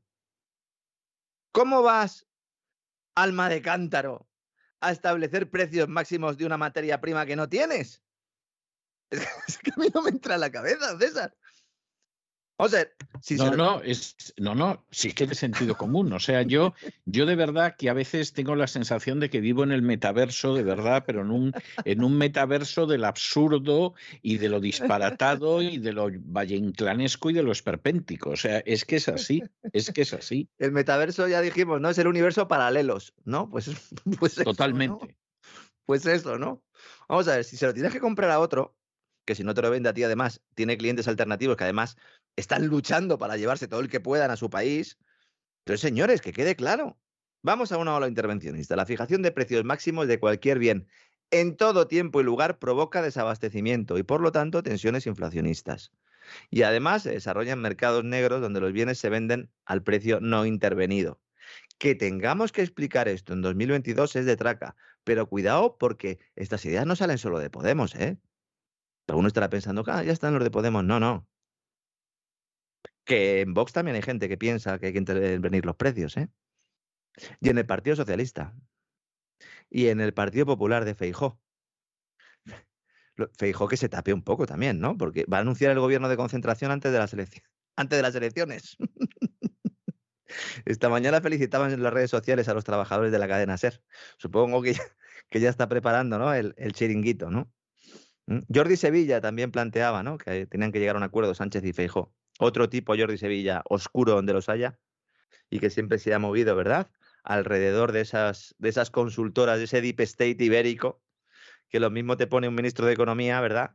Que te busca un huequito en PricewaterhouseCoopers. Por cierto que mientras todo el mundo mira a Europa, a Rusia, a Estados Unidos y a Qatar para determinar qué va a pasar con el mercado del petróleo, cuidado que hay otro factor desestabilizador y que ya apuntamos en el programa del gran reseteo que dedicamos a Somalia, dijimos, cuidado con el estrecho de Hormuz, que de ahí salen los hidrocarburos del intermedio, que no van por gasoducto, y si realizas un embargo occidental al crudo ruso, va a cobrar más importancia este estrecho clave para el transporte marítimo, ¿no? Pusimos mapas, lo explicamos estupendamente. Si hay alguien que todavía no se haya suscrito a cesarvidal.tv, decirle que en el verano vamos a seguir subiendo contenidos y va a continuar exactamente igual que durante todo el año y que además pueden ver todos los programas antiguos, así que desde aquí les animo, ¿no? a suscribirse al canal, ¿no? Y justo ahí, en ese estrecho de Hormuz, se ha producido un conflicto diplomático entre Irán, Europa y Estados Unidos, después de que la Guardia Revolucionaria Islámica iraní haya incautado dos, petroleros griegos en represalia por la confiscación del petróleo iraní por parte de Estados Unidos en un petrolero a su vez retenido frente a la costa griega. Parece un chiste, pero no lo es, ¿no? Las autoridades griegas confiscaron el mes pasado un buque, el Pegas, de bandera iraní, frente a las costas de Grecia. Porque ya sabemos todos que no le dejan vender a Irán petróleo, entonces debido a las sanciones de la Unión Europea, oiga, este buque se queda aquí.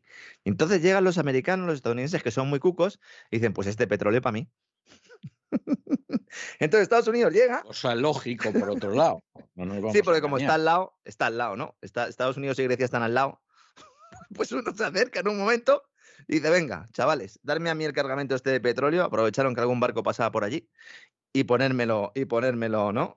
Aquí en papel de estraza, ¿no?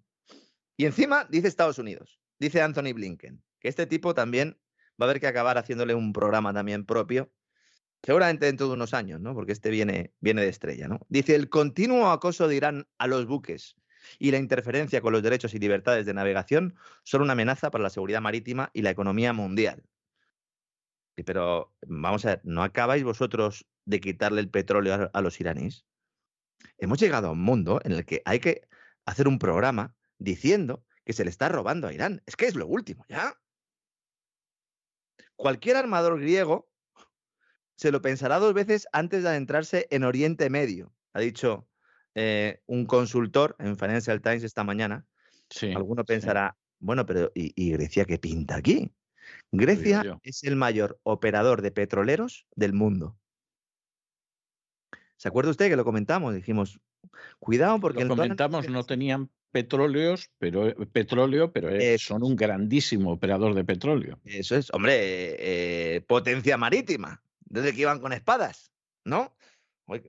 Desde que iban con espadas. Entonces, ¿puede haber eh, más interrupciones en los envíos de crudo? Puede haberlos. Problema, que es que ahí está, ahí está el material los mercados mundiales de petróleo eh, eh, mm, mm, dependen en buena medida de que el transporte marítimo, sobre todo por esa zona, se realice de forma adecuada. Entonces está todo el mundo viendo a ver qué puede hacer Irán. Todo esto también teniendo en cuenta ese acercamiento entre Irán y Estados Unidos, porque Joe Biden le abre la puerta otra vez a Irán a llegar a un acuerdo por el tema nuclear y permitirle bombear crudo, porque claro, si vamos a dejar, o Occidente va a dejar de comprarle a Rusia, pues Irán es una opción, pero los saudíes se enfadaron y dejaron de cogerle el teléfono a Sleepy Joe, con lo cual también puede ser, don César, que esto sea una manera de decirle a los saudíes, tranquilos, que los iraníes no son nuestros amigos.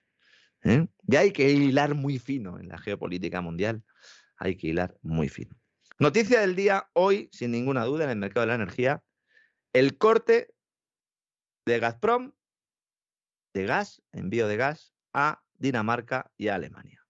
He visto titulares que decían, Putin corta el gas a Dinamarca y Alemania. Esto es falso. Es falso. La empresa estatal rusa Gazprom ya dijo ayer que hoy iba a detener los envíos del gas a la empresa Shell Energy para suministros en Alemania y a la empresa Ørsted en Dinamarca. ¿Por qué? Porque no quieren pagar. No quieren pagar. No quieren abrir una cuenta en Gazprom Bank, la famosa cuenta especial que hay, y pagar. En esa cuenta no hay que depositar rublos, hay que depositar euros que luego se, transforman en rublos. Todo el mundo ha dado por bueno este sistema. Estos no. Y por lo tanto, no se les entrega el gas. Gazprom ha sacado un comunicado en el que dice que entiende perfectamente las razones políticas que puedan tener estas empresas, pero que evidentemente no les va a dar el gas gratis. ¿no? Una medida similar fue aplicada el pasado 31 de mayo a la empresa Gasterra de Países Bajos, ayer. ¿no? La, la compañía danesa, Orsted, ya había advertido que iba a sufrir un corte porque no iba a pagar, ¿no? Entonces, en este caso, no había ningún problema, ¿no? Y dicen, bueno, el gas en Dinamarca lo vamos a adquirir en el mercado europeo del gas. Esperamos, esperemos que esto sea posible, dicen los daneses, ¿no? Hombre, pues yo no me quedaría muy tranquilo, ¿no? Si los daneses dicen que esperemos que esto sea posible. Aún así, ellos dicen que no se pone en peligro inmediato el suministro de gas en Dinamarca. Yo he estado mirando cifras y en Dinamarca el almacenamiento está al 55%. Esto es una basura de almacenamiento.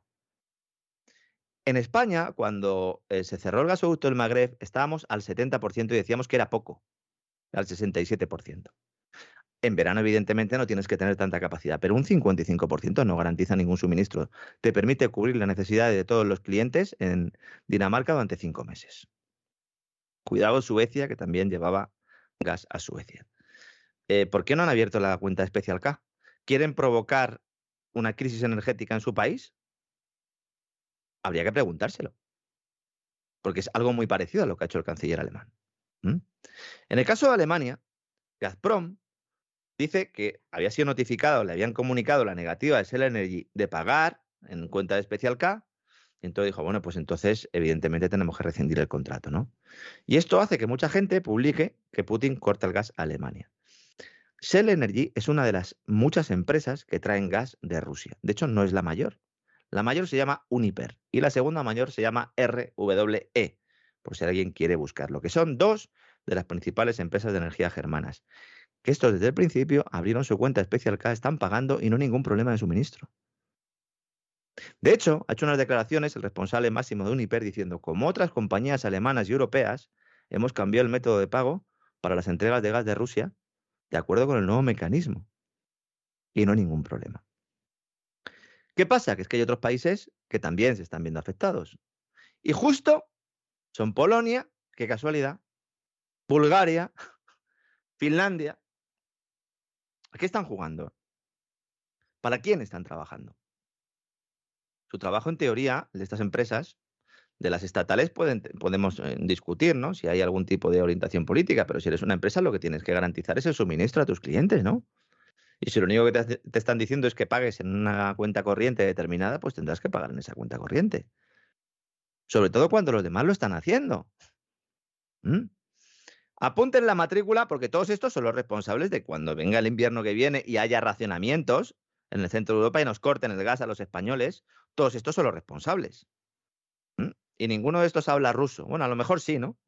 Pero por lo menos de origen ruso no son. Hay caza de brujas, ya están ya buscando en Ucrania, ¿verdad, don César? A, a los que están en el gobierno y tienen algún abuelo ruso o algo para pasarlo a cuchillo, ¿no?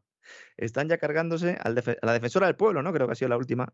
El defensor del pueblo ha caído, pero además las causas por las que ha caído son mortales de necesidad. ¿eh? O sea, vamos a ver, oficialmente es que dicen que no ha hecho nada. O sea, que no se ha ocupado de, mm. de los refugiados, etcétera, etcétera.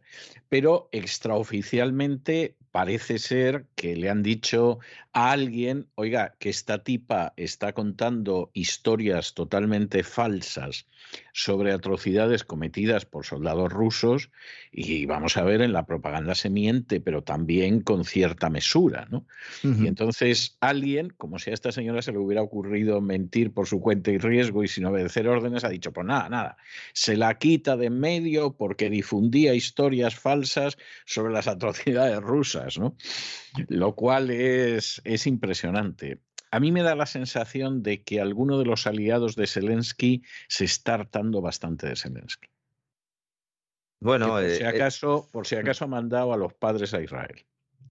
Ah, evidentemente, ¿no? Bueno, esto tiene desde luego una pinta, ¿no? Eh, ya el New York Times anunciando, ¿no? Que, que, Rusia va ganando para justificar también ese envío nuevo de armas y alargar la guerra todo lo que sea posible. Y evidentemente, siempre que se produce este escenario, pues hay, hay disidencia o hay voces discordantes en el seno de los gobiernos y a ver, a ver cómo acaba esto, ¿no? Cuidado con el tema del gas, porque la gente todavía no es consciente de cómo se ha alterado la geopolítica global, porque a partir de ahora todo el mundo está con un mapa mundi buscando dónde hay gas.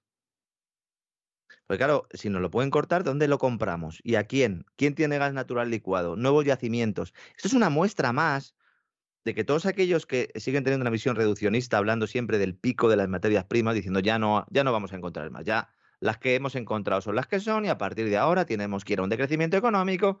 Oiga, esto es una cuestión de incentivo. Si de repente hace falta gas, se va a buscar debajo de las piedras. El caso del uranio, que hemos comentado antes de China, es paradigmático. Un equipo de geólogos chinos ha descubierto uno de los yacimientos de uranio no más grandes de China, sino más grandes del planeta. Multiplicando por 10 su reserva estratégica y convirtiendo de forma automática en China, que, que estaba lejos de ello, en la primera potencia del mundo. Hasta ahora China había dependido de otros países para obtener el uranio. En África, eh, buena parte de ese desarrollo, de esa eh, colonización económica de África tenía que ver con eso, pero no solo, ¿no? China estaba en el noveno lugar de la lista. Y ahora está la primera. Las autoridades nucleares chinas han dicho ellos mismos que se han sorprendido, porque claro, ellos estaban buscando, estaban analizando, porque claro, ellos apuestan por la nuclear, nunca lo han ocultado, tienen un plan de desarrollo de reactores, fundamentalmente eh, utilizando nuevas tecnologías, utilizando el torio, pero querían, anunciaron un plan para desarrollar hasta 150 reactores. Y entonces lo que dicen es que estos nuevos yacimientos están a miles de metros de profundidad, después de haber surgido el manto terrestre, y probablemente se habrían formado en, en terremotos, en violentos movimientos tectónicos, ¿no?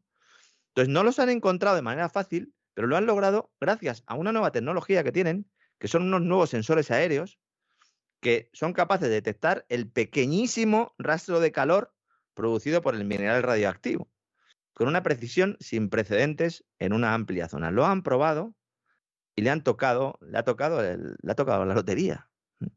Ahora mismo hay una excitación, una locura en la autoridad nuclear china que puede incluso modificar toda la estructura y todo ese plan de desarrollo de reactores nucleares, porque como digo, ellos habían dicho que iban a apostar por el torio, van a, empezar a probar su planta nuclear de torio ya en septiembre. Eh, el, el, torio es con sal fundida, un reactor de sal fundida, que además puede ser más pequeño que un reactor normal. Muy importante esto, los pequeños reactores nucleares. ¿Pequeños reactores nucleares? ¿No invertía en esto un señor que se llama Bill Gates? Ahí va. Pues sí, ¿verdad?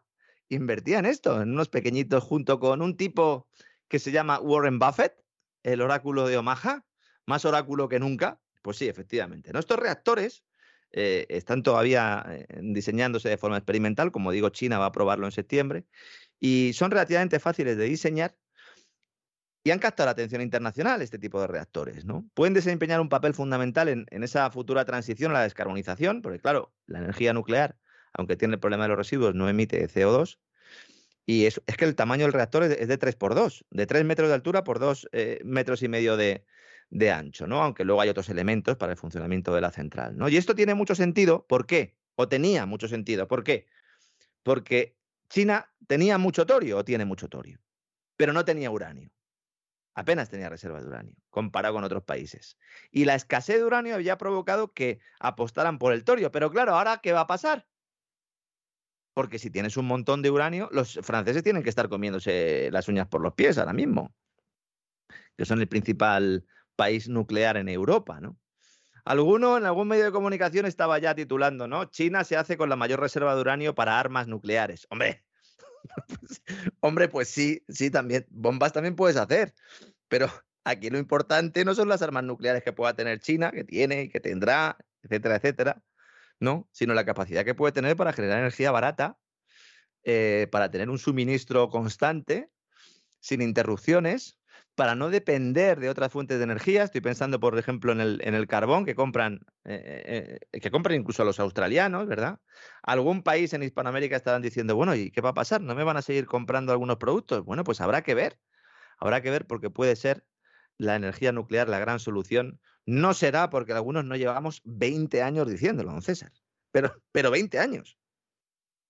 20 años. En España, ¿qué hemos hecho con la energía nuclear? Bueno, pues todo el mundo lo sabe, ¿no? Hemos eh, decidido, no hemos sido como los alemanes, que directamente lo cerramos todo, sino que aquí siempre decimos, bueno, cuando se acabe la vida útil la cerramos. Bueno, venga, ampliamos un poquito la, la vida, ¿no? Y alguno pensará, bueno, claro, pero si es que nosotros no tenemos uranio ni nada. Pues sí tenemos uranio. España tiene agárrense, señores, a la silla o lo que tengan a mano.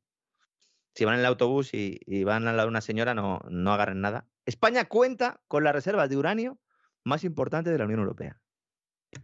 Mira, mira qué calladitos se lo tenían, ¿eh? Y, estas reservas de uranio, ya por intentar eh, culminar el descubrimiento, que habrá gente que estará en estos momentos diciendo no puede ser lo que yo he oído, no puede ser, no puede ser.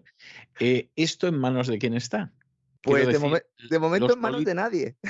no, no lo digo, sacarlo, ¿no? Lo digo porque tanto el Partido Popular como el Partido Socialista se han dedicado a vender la riqueza nacional a manos llenas y entonces es de esas cosas que a mí me gustaría saber exactamente que en manos de quién está esto. Pues mire, hay unos australianos que han preguntado. Hay unos australianos de una empresa que se llama Berkeley, Minera España, que han dicho, oigan, eh, ahí hay uranio, ¿lo puedo sacar yo? Mira, déjenme, déjenme sacarlo qué casualidad, qué casualidad. Mire qué casualidad. Dice que yo hablo inglés y tal fluido, déjenme sacar el horario a mí, que yo esto lo hago, además yo tengo estudios, o sea, no soy un tipo que vengo aquí con nada. ustedes. Exactamente, ¿no? España tiene capacidad para cubrir la demanda nacional y no depender de las importaciones procedentes de Rusia y otros países eh, con fiabilidad jurídica cuestionable, dice los señores de Berkeley Minera España. Estos tipos han hecho un estudio, han visto que España, atención, ¿eh? podría ser independiente solo con el uranio en materia energética. Mira. ¿Qué milonga nos han estado contando con el tema de los molinillos y con el tema de los paneles fotovoltaicos? Imagínense, señores, imagínense, si nosotros, con el sol que tenemos y nuestros paneles maravillosos, y nuestros eh, eh, molinillos también estupendos, ¿eh? allí con el cierzo y todo lo que quieran, si esto lo hubiéramos acompañado de la construcción masiva de centrales nucleares, y además resulta que tenemos uranio y si no se compra, España ahora mismo le daría igual lo que pasara con Rusia, con Arabia Saudí, con Estados Unidos o con la madre que la trajo al mundo, César. Sí, sí, sí, sí, sí, sí. Sí. Podríamos tener suministro para las centrales nucleares nacionales con el uranio que tenemos para 10 años y en 18 meses suministrar el uranio suficiente para cubrir todas las importaciones. podríamos dejar de comprar uranio. Es que se lo venderíamos a los franceses, que esto ya sí que sería de traca. Sí.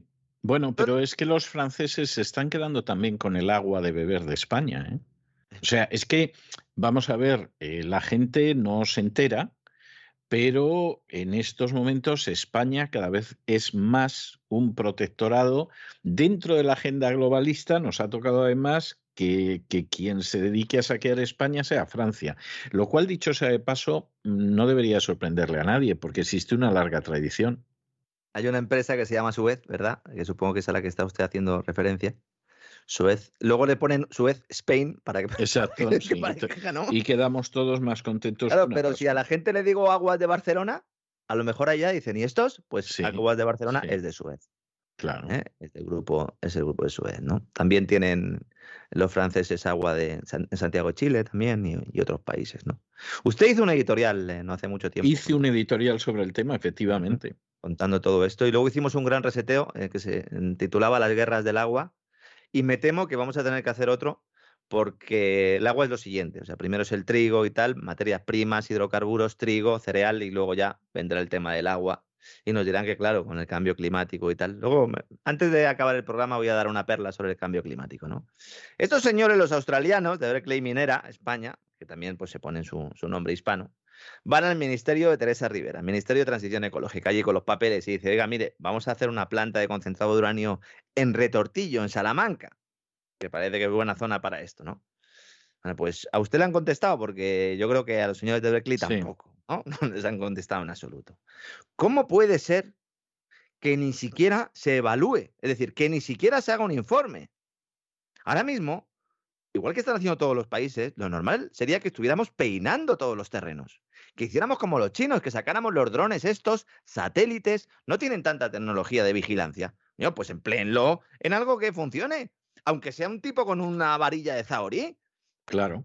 Vayan a buscar que, viene el invierno, que ahora estamos aquí con el pantalón corto y la cañita y el helado, que cuando venga el invierno nos vamos a enterar. Y ni siquiera somos capaces de plantear y de sumar dos más dos y decir si tenemos uranio a lo mejor nos conviene hacer centrales nucleares, que las centrales nucleares no se hacen en dos días. No. Mm. Pero claro, si no tienes una política energética mm, integral, como le Ni la menor tanto intención de tenerla, dicho sea de paso, ni la menor intención de tenerla. Entonces, lo que hizo España, en general lo que hizo toda Europa, menos Francia, es decir, bueno, pues mm, pasamos de la energía nuclear, aunque es la que nos garantiza el suministro, pero la dejamos de lado y nos confiamos en el gas como fuente de respaldo. Muy bien, señores, ¿eh? Estoy aplaudiéndome yo aquí solo, porque muy bien, lo han hecho estupendamente. Alemanes, que después de Fukushima eh, la liaron, ¿no? Hay un dato que quiero comentar antes de meterme a hablar de Alemania y de esa lavadora, eh, que es el Deutsche Bank, un banco que muchos consideran que es un banco serio, pero que es una lavadora eh, de dinero, no porque lo diga yo, sino porque han vuelto a entrar otra vez en sus oficinas, no para robar, sino directamente para intentar llevarse papeles, la Fiscalía de Frankfurt, la Oficina Federal de Investigación Criminal y funcionarios de la Autoridad de Supervisión Financiera, porque señores de Deutsche Bank os han vuelto a pillar. Os han vuelto a pillar. Pero antes quiero hacer un comentario. Salió un informe de la consultora Free Market que plantea eh, eh, cuál va a ser la evolución de la inflación en España a lo largo del año. Hay mucha gente que me lo pregunta. Vamos a ver. Los analistas de Free Market esperan que la inflación media de este año sea del 7,5%. Esa es la media. En ese supuesto, y si cogemos el salario medio de España, que está en 24.396 euros al año, alguno dirá, ¿cómo va a ser ese salario medio? Sí, una cosa es el salario medio y otro el mediano.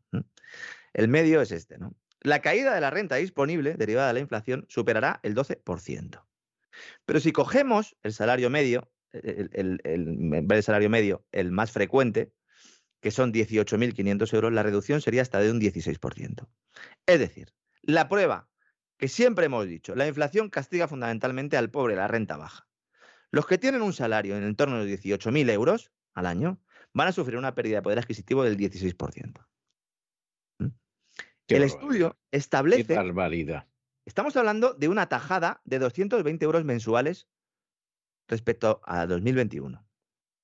Es como si de repente ustedes tuvieran un gasto de 220 euros todos los meses. Sí, sí, sí, sí, sí, sí. Esto es la inflación, señoras y señores. ¿eh? Lo, que nadie, lo que nadie les cuenta. Y vamos a, a esa lavadora alemana. La verdad es que lo tiene todo la noticia de Deutsche Bank porque les han pillado haciendo ecoblanqueo. Que este es el lavado, lavado verde. han lavado también que en lugar de salir de blanco les ha salido verde. Han entrado a registrar las oficinas de Deutsche Bank, las autoridades que, he expuesto antes, y su gestora de fondos, DWS se llama, en la ciudad de Frankfurt, en relación con un presunto caso de ecoblanqueo, greenwashing, se dice, manipulación de criterios de sostenibilidad. Esto en español es lavado de cara verde, se utiliza en el marketing. El día que hablamos de BMW y de cómo eh, manipulaba ¿no? algunos mensajes para hacer mm, creernos ¿no? que las baterías de litio no contaminan. Y eso, bueno, pues es un lavado de cara verde en marketing. Aquí no, aquí lo que tenemos directamente es un greenwashing porque han determinado que productos eh, por los cuales eh, recibían un criterio, una denominación, el visto bueno de la Agenda 2030 de los criterios ESG, no cumplían esos criterios y por lo tanto los han colocado de forma fraudulenta. ¿no? Esta es la Cosa gran... que tampoco nos sorprende, ¿eh? O sea, No. todo que- viniendo de quien viene, ¿no? Exacto, si es que ya las cosas como son, o sea, eh, tenemos que informar de atrocidades y al mismo tiempo reconocer que las atrocidades no nos sorprenden, ya no hacen mella en nosotros, no nos escandalizamos, ¿no? A veces tenemos una náusea, eso sí, Mm. pero, pero efectivamente es así porque, por- porque estamos hartos ya de ello, ¿no? De hecho, hemos planteado en anteriores programas, bueno, pero esto de los activos financieros sostenibles según los criterios ESG, ¿qué pasa? Que se le coge, se le pone el sello, esto es verde y entonces ya lo puedo vender e incluso son activos que en el futuro el Banco Central Europeo me podrá comprar en los rescates porque es en eso en lo que se está pensando, ¿no?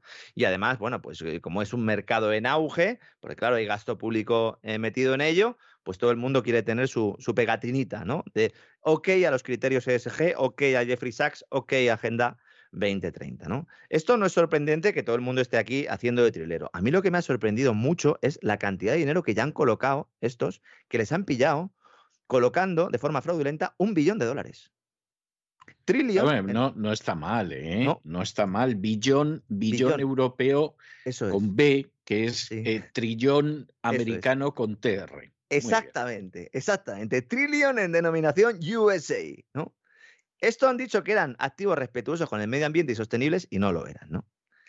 Pero es que uno empieza a investigar un poco y dice, y estos de DWS, que son una de las gestoras de inversión más importantes del mundo, Resulta que ya estaba siendo investigada por la Comisión de Bolsa y Valores de Estados Unidos y los fiscales federales de Estados Unidos sobre el tema. Muy bien. Es el mayor escándalo de lavado verde que ha surgido hasta la fecha. Bien, magnífico, magnífico. Ejemplar, eh, estupendo, provechoso, en fin, de todo. Magnífico. Yo, cuando he empezado a ver un poco la noticia, digo, bueno, pues eh, efectivamente, ¿no? Porque yo hace una semana leí que Deutsche Bank podía tener problemas, lo metí en mi carpeta y cuando hablemos de Deutsche Bank lo comentamos, ¿no? Pero es que no. Es que el 29 de abril hubo otro registro por otro caso distinto. En este caso, por blanqueo de capitales en una serie de, de, bueno, pues de transacciones en las cuales Deutsche Bank había actuado como un corresponsal, es decir, como un intermediario gestionando operaciones a nombre de otra entidad que no cuenta con sucursales en el país. E, el Deutsche Bank, como todos los bancos, tienen que ir mandando información, que esa es la que luego utilizan los supervisores de vez en cuando para realizar investigaciones. El caso del FinCEN del Departamento del Tesoro de Estados Unidos fue paradigmático. Dedicamos uno de los primeros grandes reseteos a contar aquellos papeles del FinCEN y allí ya dijimos que Deutsche Bank era una de las mayores lavadoras de dinero negro del mundo. Estamos hablando de dinero de terrorismo, del narcotráfico. ¿eh? De lo peor de lo peor, ¿no? Y entonces están investigándoles por otra circunstancia. Pero es que en 2018, otra espectacular redada con 170 agentes de la Policía Federal y la Fiscalía, cinco oficinas también de Deutsche Bank en sede en Frankfurt, con furgones policiales, investigando cómo varios empleados directivos ayudaron a clientes a establecer empresas en paraísos fiscales con el objetivo de blanquear capitales. ¿Y por qué se inició esta investigación? Porque salieron los conocidos como papeles de Panamá, que si no tampoco habrían salido. Papeles de Panamá que demostraron que Zelensky también tenía allí mucho dinerito. Entre otros, entre otros, Zelensky, sí, sí. Era un hombre predestinado a convertirse en presidente de Ucrania. Cuanto más se va sabiendo, más cuentas te das, sí. Sí, sí. Deutsche Bank tiene una larga historia de problemas, vamos a decirlo así, con la prevención del blanqueo de capitales, ¿no? Les han multado, es el banco al que más han multado en toda Europa. En 2017, un año antes de esto que estoy contando, los reguladores británicos y el estadounidense le metieron 630 millones de multa porque clientes rusos precisamente habían blanqueado miles de millones a través de sus oficinas. Clientes rusos y ucranianos. ¿eh? En 2015, Deutsche Bank fue condenado por conspirar con otras entidades para fijar el tipo de interés de las hipotecas. Durante cuatro años estuvieron robando a los hipotecados.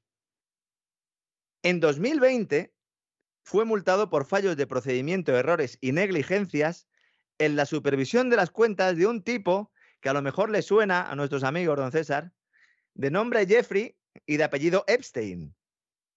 Hombre, Jeffrey Epstein está revelándose a medida que pasa el tiempo como una especie de perejil de todas las salsas. ¿eh?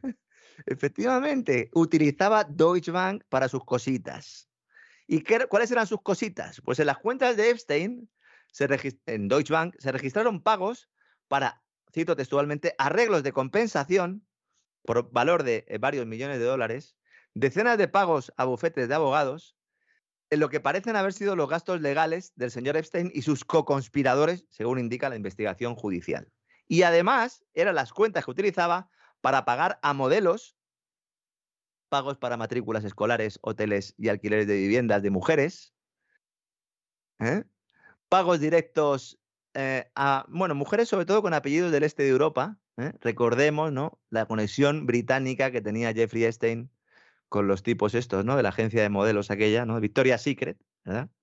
Y luego retiradas de efectivo periódicas, después de, supongo que cuando ya iba sobrado, ¿no? Y se le acababa la pasta y tenía que ir al cajero, ¿no? Esto lo hacía Deutsche Bank con todo lo que he contado, ¿cómo puede ser? O precisamente por eso es que el gobierno alemán ha rescatado varias veces a Deutsche Bank. Es que en la anterior crisis financiera, Deutsche Bank era uno de los bancos que tenía un agujero como la fosa de las Marianas, que fue rescatado por el gobierno alemán, que posteriormente luego fue rescatado con las medidas de rescate de los demás países, entre ellos el lío que le hicieron a Grecia para que pasaran a ser acreedores de la deuda griega a los ciudadanos griegos en lugar de los bancos franceses y alemanes, entre los cuales destacaban los señores de Deutsche Bank. Esto, esto es el crimen organizado, señores. Esto es la delincuencia. Sí, sí. Yo creo que llamar a esto crimen organizado en absoluto es una exageración. Yo creo que es una descripción, mucho menos un insulto. Es una descripción bastante ajustada a la realidad. He dado cinco ejemplos y podríamos estar aquí toda, toda la tarde, toda la noche, don César. Aunque hoy, hoy me voy a acostar prontito. ¿eh? Esta noche me voy a acostar prontito que llevamos una semanita. Y luego es que me he enterado hoy de que, el, por lo visto, el cambio climático también está, está modificando el sueño a, a la ah, gente. Sí. Ha salido, un estudio ahora de que el calentamiento global ya está afectando eh, bueno, pues, eh, al sueño. en la revista One Earth, también vaya nombre, ¿eh? una tierra, ¿no? Dice, una, ¿no? Una, una tierra global, ¿verdad? Investigadores de Dinamarca y Alemania dicen que eso, que como hace mucho calor por la noche que no se puede dormir. Digo, bueno, pues nada, ¿eh? váyanse ustedes a Utrera o a Ecija o a dos hermanas en agosto y ya, y ya verán si se puede dormir. Dice, nuestro estudio presenta la primera evidencia a escala planetaria de que las temperaturas más cálidas están erosionando el sueño humano. Miren, señores de la Universidad de Copenhague, a mí los que me quitan el sueño son ustedes. con estos estudios y con las cosas que tengo que leer todos los días en los medios de comunicación, que bueno, pues es mi trabajo, ¿no? Alguno decía el otro día, bueno, es tu trabajo, te aguantas, ¿no? Pues sí, me aguanto. Pero bueno, si puedo quitarles, ¿no? Eh, un poquito de peso, ¿no? Llevar un poco la cruz, ¿no? De nuestros queridos oyentes, aunque sea solo en estas noticias que contamos todos los días, por yo contento, duermo un poquito menos y ya está. Si yo soy de madrugar, ya me estoy haciendo mayor, entonces salía cuando llegaba yo de joven a mi casa y me encontraba a mi madre a las 6 de la mañana planchando, ¿eh? y yo decía, esta gente, ¿no? O me encontraba mi padre en la terraza a las 8 de la mañana y yo decía, pero esta gente, ¿por qué no duerme más en fin de semana? Sí, sí. claro, qué bisoñez, ¿no? Ahora yo estoy a las siete y media todos los días de pie y usted antes. Usted. Yo llevo desde las cuatro aproximadamente en pie. Generalmente me levanto a las seis, ¿eh? o sea, no, no es el caso de siempre, ¿no? Generalmente me levanto a las seis. Pero hoy llevo desde las cuatro, porque como sabe usted, mañana tengo una intervención quirúrgica, tengo que dejar arregladas multitud de cosas y, hay gente que parece que, deciden que como no vas a poder arreglar ciertas cosas, pues, pues te las desarreglan más. Pero ah, fíjese, con todo y con eso, con todo y con eso, hoy he tenido una buena noticia que voy a compartir con usted. Ah, muy bien y de paso con los oyentes, y es que me han llegado dos sentencias en las que he vuelto a mojar la oreja a los miserables sicarios de la agencia tributaria. Y la Administración de Justicia me ha dado la razón en dos recursos que habíamos presentado y en los que evidentemente ha quedado claro que la agencia tributaria violenta, escupe y se defeca en la ley siempre que quiere y desgraciadamente la gente pues no se enfrenta con ello. Yo en este caso me enfrenté, como era de esperar, el TEAC, que es un tribunal que depende de, de Hacienda le dio la razón a los sicarios de la agencia tributaria, miserables buscabonus, esbirros, chupasangres, y sin embargo, cuando esto llegó a la Administración de Justicia, admitió mi recurso y me ha dado la razón a mí en dos causas diferentes. Entonces, bueno, digamos que esto, no voy a decir yo que compense tener que levantarse a las cuatro, que no me apetecía lo más mínimo, pero bueno, bueno, algo, algo endulza el momento, ¿no? Uno ve que ocasionalmente hasta en España se hace justicia. Muy bien, don César, pues eh, lo aplaudo, lo celebro y menos mal que no se lo ha contado a los oyentes porque seguro que no sale publicado en ningún medio de comunicación. No, esto, esto no porque cuando a uno le dan la razón en contra de Hacienda, pues no suele salir publicado y son muchos casos. Aquí lo hemos comentado en muchas ocasiones, ¿no? Más del 51%. Exactamente, más del 51% de veces los tribunales al final dan la razón al perseguido, ¿no? Al estigmatizado, lo cual pues eh, también que yo animo a todo el mundo que considere que ha sufrido un atropello a que en la medida de sus posibilidades pues se oponga en muchos casos eh, y para cantidades que a lo mejor no son muy excesivas, a lo mejor tampoco hace falta un gasto muy importante en abogados, pero bueno, por lo menos peleenlo y lúchenlo porque lo que está mal está mal, ¿no? Aunque lo haga Hacienda o precisamente porque lo haga Hacienda. Tengo que decir que además estas me parece que son las resoluciones séptima y octava en las que la Administración de Justicia me da la razón. ¿eh?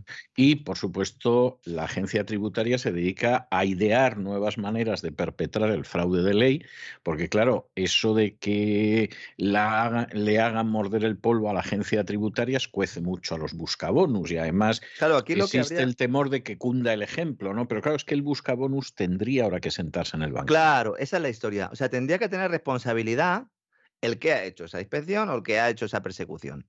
Oiga, pues es ilegal lo que han hecho, muy bien, pues entonces usted, que se llama Perico de los Palotes, se sienta ahí y a lo mejor pues se puede acabar en la cárcel. ¿No? Sí, sí. Claro, esa es la eh, historia.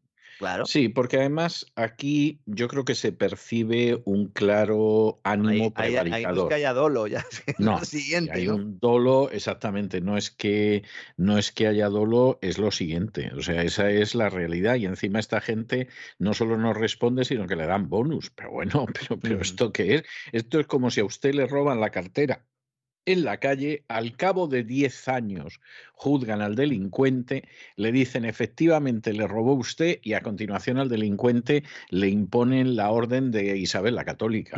Por Dios. O sea, y además no va a la cárcel, claro, es vergonzoso. Pero eso pasa con los... Y sigue perpetrando y sigue haciendo lo mismo, que es el problema. sí, ¿no? sí, sí, Claro. sí, sí. Sí, Bueno, pues una sí, buena noticia. Hemos acabado el despegamos con una buena noticia, don César. ¿Ha visto al final? Me ha ayudado un poco usted, la verdad. Sí, sí, además estoy, estoy encantado de haberlo hecho, la verdad es que me parece muy bien, o sea que en ese sentido estoy, estoy encantado, sí. Bueno, pues mañana seguimos eh, eh, volando en este desarrollo, ¿no? Como esta, este análisis de la actualidad económica, don César. Eh, a ver si podemos hacer el programa y si no, bueno, pues cuando sea, ¿no? Cuando ya termine de usted recuperarse, evidentemente nosotros seguiremos con el programa eh, con la mayor normalidad posible. Muy bien, así sea. Un abrazo muy fuerte. Un fuerte abrazo, don César.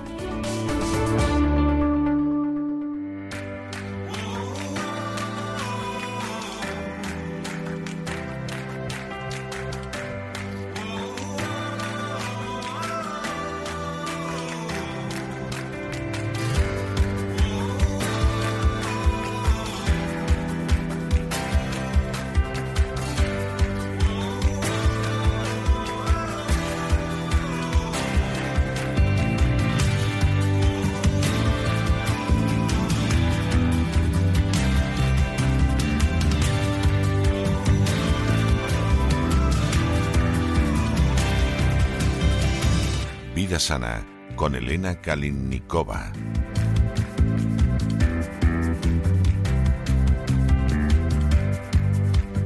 Y como ustedes saben, todos los miércoles aquí en La Voz tenemos nuestro programa doble y sesión continua dedicado a la salud. Empezamos primero con la vida sana, con la existencia naturista, con la alimentación correcta, con eh, Elena Kalinikova y después ya saben que entramos en otro tipo de salud, en el equilibrio mental, en la vida saludable desde una perspectiva eh, totalmente psicológica con Miguel Ángel. Y desde luego, en estos momentos, a quien tenemos con nosotros es a Elena Kalinikova. Elena, muy buenas noches. ¿Por dónde vamos a transitar hoy?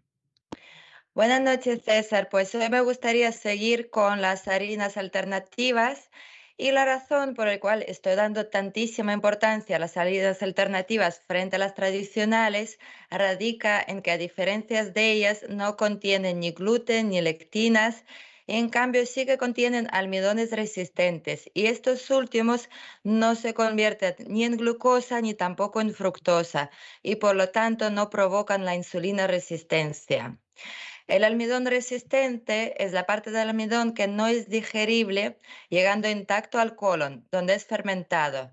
Y en esta parte del intestino hay multitud de bacterias intestinales deseables y no deseables, y el almidón resistente es uno de los alimentos favoritos de las bacterias beneficiosas.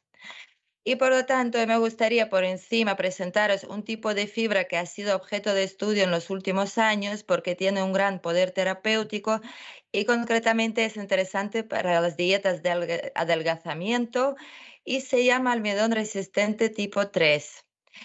Uh, digamos que es un almidón que no se convierte en azúcar y se forma una especie de malla alrededor del almidón que hace que éste no se digiera en el intestino y pase directamente al colon, donde se degrada por bacterias y se convierte en sustancias muy beneficiosas. De esta manera, consumiendo uh, los productos que contienen el almidón resistente, además de adelgazar, nos ayuda muchísimo a mantener la macrobiota de nuestros intestinos saludables y por lo tanto mantener nuestras defensas de nuestro organismo en el mejor estado posible. Pues voy a, anunciaros un tipo de harina muy curioso porque se llama la harina de plátano verde y sí que está hecho con el plátano verde. Es rico en fibra, posee un índice glucémico bajo y es una excelente fuente de minerales y algunas vitaminas, razón por la cual se considera una opción excelente para sustituir las harinas tradicionales. Los principales beneficios de la harina de banana verde para la salud son los siguientes. Pues en primer lugar, favorece la pérdida de peso debido a que sacia el hambre y hace que los alimentos permanezcan durante más tiempo en el estómago. También ayuda a controlar la diabetes gracias a que posee índice glucémico bajo y es rica en fibras, aumentando en poca cantidad el azúcar en la sangre. También favorece el tránsito intestinal, pues posee fibras insolubles que aumentan el volumen de las heces, facilitando así su eliminación. También disminuye el colesterol y los triglicéridos, debido a que favorece que estos compuestos se unan a las heces para ser eliminadas del cuerpo. Y por supuesto, favorece las defensas naturales del organismo, pues el intestino funciona de forma correcta, este logra producir más células de defensa. Y Combate la tristeza y la depresión debido a que posee potasio, fibras y minerales como el magnesio. Ah, la siguiente harina es la harina de sésamo. Este alimento tiene muchos beneficios para el bienestar del cuerpo, entre los cuales se encuentran, por ejemplo, mejora la depresión, controla el estrés, la ansiedad, el insomnio, protege el aparato digestivo, previene la infertilidad masculina y la osteoporosis. La harina de sésamo es un alimento útil y beneficioso, rico en vitaminas y minerales y con bajo grado de grasas, altísimo contenido de proteínas vegetales. Y la harina de sésamo es parte de muchas recetas populares en la medicina tradicional. Tiene un alto contenido de proteínas y una composición de aminoácidos ideal. Contiene ácidos grasos insaturados y alta cantidad de zinc, lo que hace que sea muy provechoso para niños y personas con problemas del aparato oso muscular. Y los antioxidantes naturales, sesamola y sesamolina, hacen que se alargue el plazo de caducidad de los productos en los que se utilice. También la harina de sésamo eh, sirve para preparar panes no tradicionales, galletas, bollería, y para añadir a diferentes ensaladas, mm, para empanar el pescado, por ejemplo, los vegetales y un largo etcétera. Se compagina perfectamente con harina blanca o integral y también potencia el sabor de los alimentos y el nivel de las proteínas. Otra harina que me ha parecido súper curiosa es la harina del baricoque. La harina del baricoque es un producto completamente harina de albaricoque. Sí, Así que es curioso, no me extraña que le parezca curioso, porque a mí me parece curiosísimo, vamos. Harina de albaricoque. Pues sí, César, y es un producto completamente natural elaborado de semillas desgrasadas del albaricoque. Las semillas del albaricoque, igual que la mayoría de las semillas, son un alimento muy nutritivo y entre otros componentes alimenticios contienen amigdalina, que es conocida también como vitamina B17 y este ataca las células del cáncer de esta manera previene el desarrollo de cáncer en nuestros cuerpos. Y se puede consumir en su forma pura o usar en la preparación de tortas, galletas, panes, salsas y un largo etcétera. Y también la harina de escaña sin gluten. La escaña es una de las formas más tempranas de trigo cultivado que se distingue por el hecho de que no se abona ni se fumiga con productos químicos y tampoco absorbe sustancias químicas del suelo. Contiene un alto porcentaje de sustancias alimenticias beneficiosas, como podrían ser sales minerales y vitaminas, y contiene dos veces mayores cantidades de grasas, proteínas, fósforo y vitaminas de los grupos B y A. Y se usa en dietas sin gluten. También es muy conveniente para preparar pan con bicarbonato de sodio o fermento natural y también como complemento.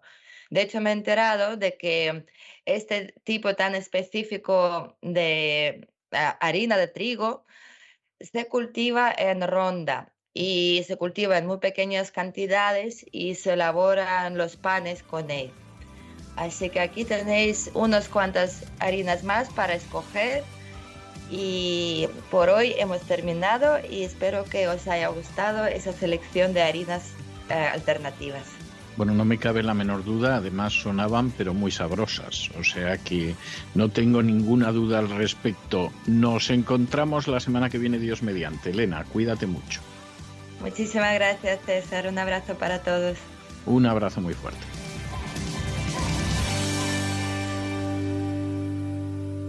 une chanson qui nous ressemble. Toi, tu m'aimais et je t'aimais. Nous vivions tous. La psicoteca con Miguel Ángel Alcarria. Toi qui m'aimais, moi qui t'aimais, mais la vie sépare. Y estamos de regreso y estamos de regreso para continuar con ese programa doble y de sesión continua dedicado al bienestar que tenemos todos los miércoles en La Voz. Ya saben ustedes que comenzamos primero con el bienestar físico, con la vida sana, con la existencia naturista, en fin, todas estas cosas para que se sientan mejor físicamente y luego lo que hacemos es que entramos en la salud mental, en la salud psíquica, la psicoteca con don Miguel Ángel Alcarria. Don Miguel Ángel, muy buenas noches. ¿Qué nos trae usted hoy? Muy buenas noches. El tema sobre el que profundizaremos hoy, César, es el autocuidado y la resiliencia, algo muy necesario en nuestros días. Si la semana pasada pudimos constatar pues, que los ingenieros sociales de nuestro tiempo emplean emociones y sentimientos como por ejemplo el miedo o el odio para llevar a cabo sus planes de transformación social, hoy vamos a hablar sobre cómo inocularnos en contra de estas emociones que nos vuelven la vida del revés, cómo cuidar de nuestra salud de forma global y más concretamente en lo que respecta al bienestar psicológico y cómo debemos entender correctamente el término resiliencia, pues este es un concepto muy pervertido en la actualidad y usado por algunos como sinónimo de claudicar sin rechistar a los cambios sociales que se están produciendo. Bueno, y muy sobado además. ¿eh? Sí, y, mal entendido. Al final es algo que será bueno que nuestros oyentes hoy puedan saber realmente qué es eso de la resiliencia. Eh, ese, es el, buen sentido el que vamos a hablar hoy de la resiliencia que proviene de la psicología y que no está pervertido por la ingeniería social. Entrando en materia, podemos decir que hablar de autocuidado y resiliencia es hablar de dos cosas que son diferentes, poseen matices propios, pero están íntimamente relacionadas. Por un lado, el autocuidado eh, cuando hablamos de autocuidado hacemos referencia a la capacidad de todo ser humano de regular de forma satisfactoria todos aquellos factores internos y externos que condicionan su bienestar y por ende su adecuado desarrollo vital. Estamos hablando desde un autocuidado físico hasta un autocuidado psicoemocional o social, aspectos de los que hablaremos un poquito más adelante. Entonces, el autocuidado se trata de la capacidad de la persona pues para modular factores internos, como por ejemplo, pues las emociones y el pensamiento, y también factores externos, como por ejemplo el entorno social en el que nos relacionamos, para generar no solo un contexto de bienestar, sino un contexto que facilite la promoción de la salud, el desarrollo personal y la satisfacción vital.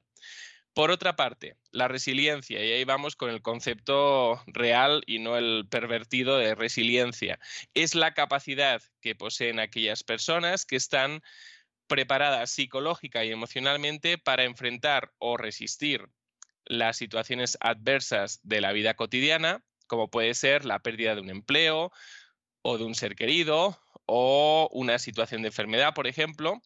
Estas personas no solo resisten esas situaciones, sino que además son capaces de sobreponerse o recuperarse a ellas, manteniendo lo que denominaríamos como entereza, ¿no? Eh, un término usado popularmente por, por todos. Y no solamente eso, sino que además eh, cuando hablamos de resiliencia, no solamente son personas que son capaces de resistir, no solamente son personas que son capaces de sobreponerse, sino son personas que son capaces de salir fortalecidas de la adversidad, pues porque saben aprovechar el aprendizaje de esas experiencias de vida y tienen la capacidad pues de florecer o de producir un crecimiento personal en algún sentido. A este respecto, solo dejar un apunte. Eh, que no todos los teóricos están de acuerdo con este último punto sobre el fortalecimiento o el crecimiento denominado postraumático.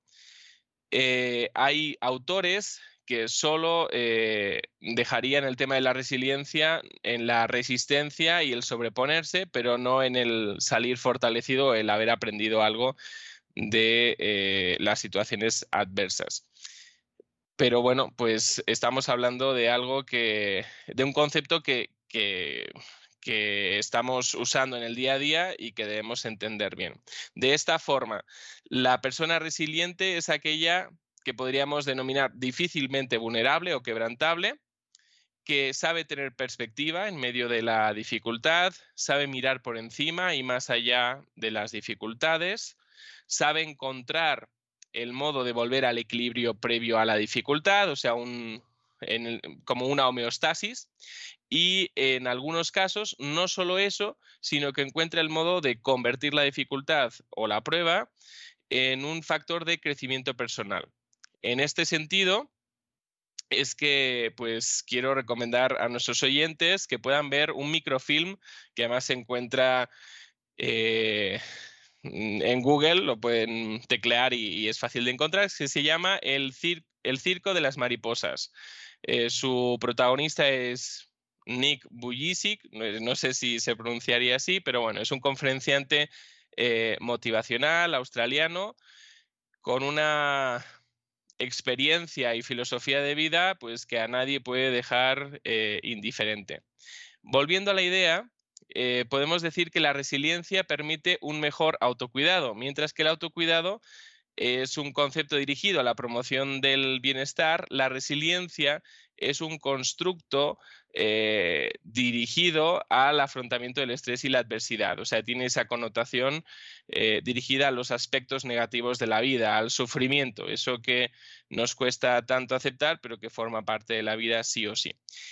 Y es que, bueno, pues eh, sin resiliencia no puede haber autocuidado porque nos quedaríamos varados en la cuneta del sufrimiento y sin autocuidado y la promoción del bienestar psicológico, la resiliencia es algo difícil de conseguir. Ambos conceptos, autocuidado y resiliencia, eh, precisan que podamos pues, observar eh, el bienestar y la salud del ser humano desde un punto de vista global.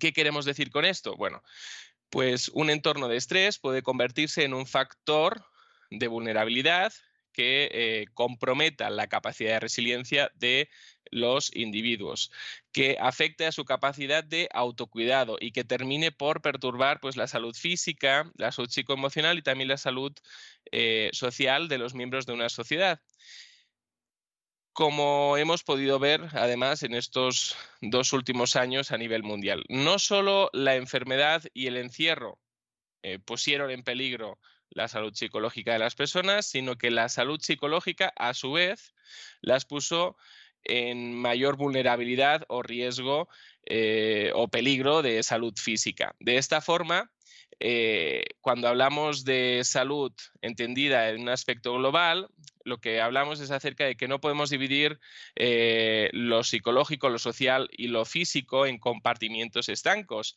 sino que el ser humano pues, es un ser integral y como tal, pues todas las áreas en las que se expresa se relacionan entre sí, favoreciendo o perjudicando la calidad de vida de la gente. Nuestros oyentes entonces se preguntarán cuáles son las claves para sobreponerse a una adversidad y cómo mejorar pues, eh, nuestra calidad de vida. El primer factor que influye directamente en nuestra capacidad de resiliencia y por tanto en nuestra capacidad de afrontar y sobreponernos ante la adversidad es nuestra actitud. Posiblemente pues no no tengamos ningún poder sobre la situación a la que nos estamos enfrentando, pero si algo podemos cambiar es nuestra actitud. Eso sí que forma parte de nuestras competencias. Nosotros escogemos, por tanto, si vemos el futuro con optimismo o catastrofismo, si nos eh, situamos en una posición de víctimas o de protagonistas en aquello que estamos viviendo. Y debo decir que, bueno, es fácil caer en la trampa del victimismo, pues nos exime de buscar cualquier tipo de solución o alternativa, eliminando toda responsabilidad de nosotros mismos sobre nuestra vida. Eso es algo, por tanto, erróneo de la posición victimista. La actitud de víctima nos hace sentir, eh, pues sería pues como barcos a la deriva y llevados por las olas del mar, ¿no? En ocasiones puede ser eh, difícil, pues, nos puede costar encontrar aquello que sí se encuentra a nuestro alcance, que sí podemos cambiar y que sí pues eh, podemos manejar. Eh, si nos cuesta, pues podemos buscar ayuda. Lo único que no tiene remedio, como siempre digo, pues sería la muerte, ¿no? Ante la cual pues solo podemos mostrar aceptación, pero en todo lo demás siempre existe, aunque no seamos capaces de verlo, siempre existe algún cambio positivo que podemos generar. En segundo lugar, es importante pues adquirir y mantener la perspectiva. Solo adquiriendo perspectiva, pues podemos ver más allá o podemos ver por encima de los problemas y de nuestras limitaciones y podemos generar soluciones y estrategias de afrontamiento. Si nos centramos en lo que no podemos cambiar, pues jamás tendremos posibilidad de reconocer aquello que sí podemos.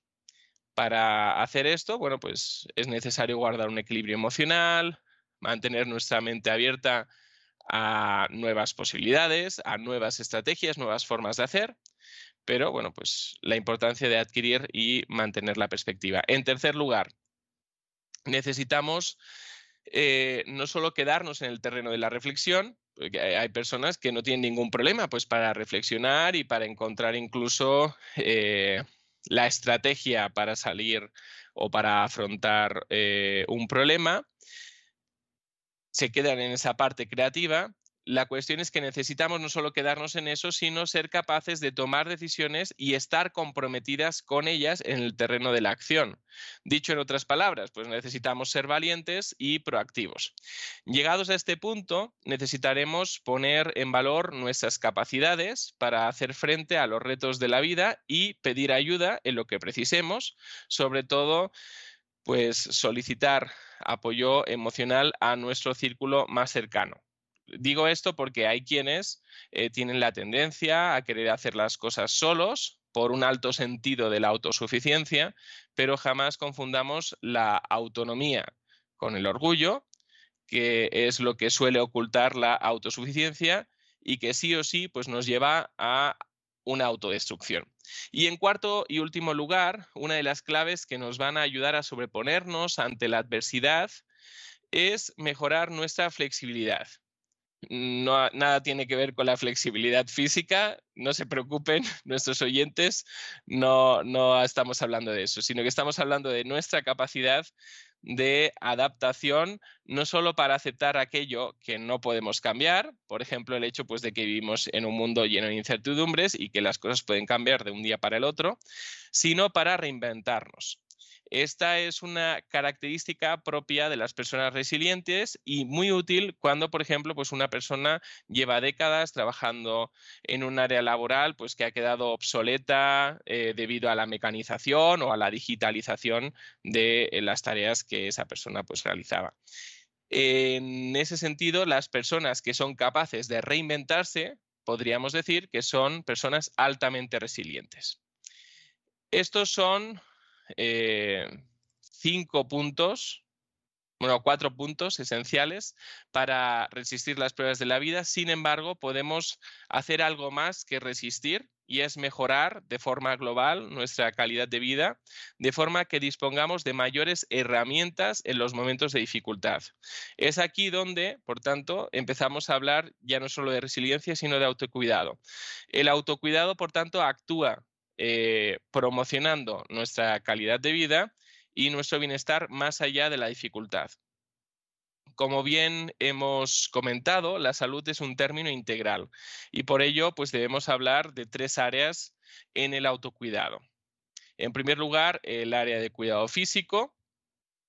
Ahí eh, debemos hablar pues y resaltar la importancia de mantener una alimentación equilibrada, guardar una buena relación con la comida, que pues podemos no guardarla pues en el sentido de, el ayuno, eh, de personas que, siempre se consideran pues que están gordas o podemos eh, no, guardar ese equilibrio pues en, la parte de los atracones.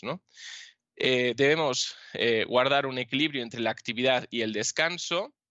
Debemos respetar y aprender a respetar, incluso si hace falta agendar nuestros tiempos de descanso, sin confundir que el descanso nada tiene que ver con los tiempos de ocio, porque los tiempos de ocio también nos cansan, ¿no? Entonces debemos eh, guardar esos tiempos de descanso, debemos realizar ejercicio físico de forma habitual, tener cuidado de nuestros padecimientos. Hay personas que dejan de lado pues su pauta farmacológica eh, con respecto al padecimiento eh, que tienen o dejan de acudir al especialista para el control de rigor. Eh, eso en cuanto al tema del cuidado físico. En segundo lugar, hablamos del cuidado psicoemocional, que ahí es donde es nuestra área, eh, incluyendo en este cuidado no solo nuestras emociones, sino también el cuidado de nuestros pensamientos.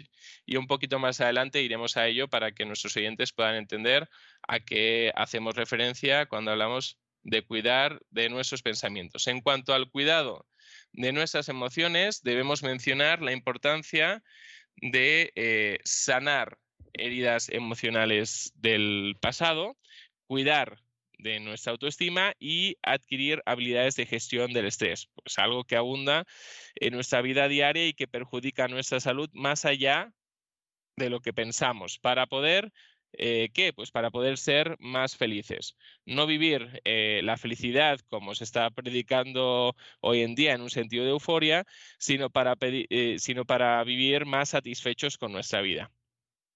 ¿Cómo sanar nuestras heridas emocionales? Bueno, pues enfrentando nuestro pasado.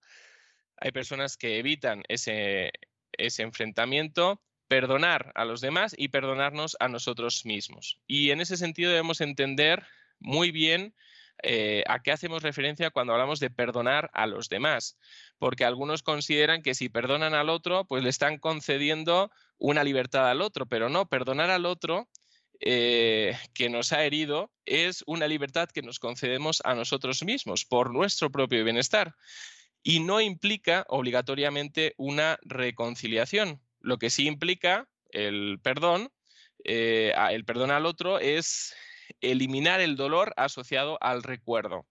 Eh, doloroso, que es lo que convierte una experiencia en un trauma emocional. C.S. Lewis, autor del reconocido por, las crónicas de Narnia, dijo que el dolor mental es menos dramático que el dolor físico, pero es más común y, y también más difícil de soportar. Y parte de ese dolor que podemos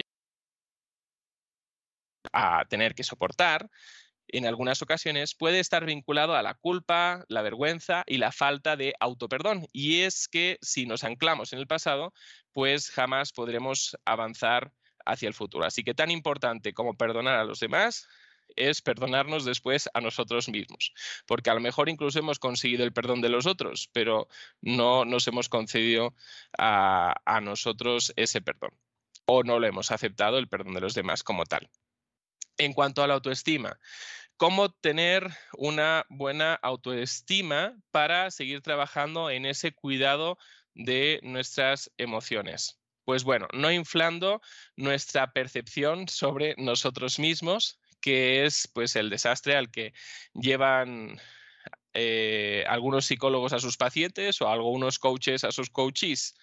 Eh, podríamos decir que eh, una correcta autoestima reside en la capacidad de poder tener una valoración realista de uno mismo, no sobrevalorada, eh, teniendo en cuenta pues, tus fortalezas y tus debilidades y sin que tus debilidades o puntos débiles opaquen tus fortalezas. eh, y, y, bueno, pues con eso pues tengas la autoconfianza suficiente como para enfrentar tu día a día. Podemos ver necesario solicitar ayuda en cuanto a nuestra autoestima si manifestamos pues un exceso de autocrítica o una hipersensibilidad a la crítica de otros, una indecisión crónica, o sea, la incapacidad de tomar decisiones, un deseo excesivo de complacer o de, de hacer las cosas con perfeccionismo para después ser alabados o aceptados por otros. Y cuando pues nos sentimos eh, sentimos una culpabilidad enfermiza o una tendencia a la autodestrucción. Por último, en cuanto al bienestar exclusivamente emocional, ¿Cómo gestionar el estrés? Pues bueno, el estrés está muy ligado sobre todo a personas que muestran alta competitividad, baja tolerancia a la frustración y a la espera y tendencia a la sobrecarga de trabajo. Necesidad de control y dificultades severas, pues para decir que no, ¿no? Algunas de las estrategias que pueden ayudarnos, pues para no caer en ese estrés tan dañino, son, en primer lugar, practicar la relajación, que pues es algo que hay personas que no se conceden tener esos tiempos pues de descanso y relax. Hay, hay, gente que consideraría que eso ni existe, vamos, o sea, ni se les pasa por la cabeza cosa parecida, ¿eh?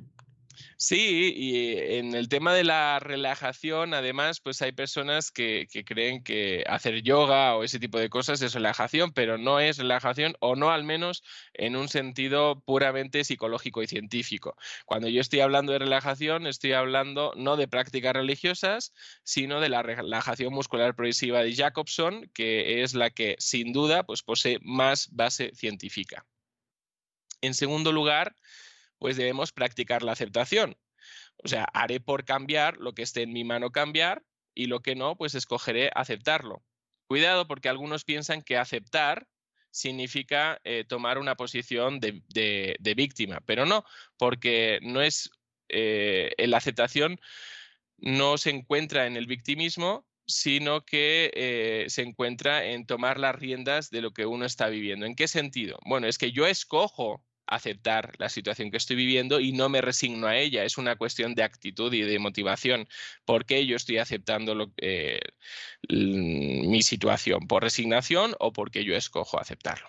Bueno, eh, después eh, necesitamos priorizar lo importante por encima de lo urgente, eligiendo pues las luchas que sí quiero luchar y no dejarme llevar pues por las urgencias de último momento eh, que otros a veces con eso del último momento pues lleven nuestra vida y nosotros no llevemos eh, nuestra vida, ¿no?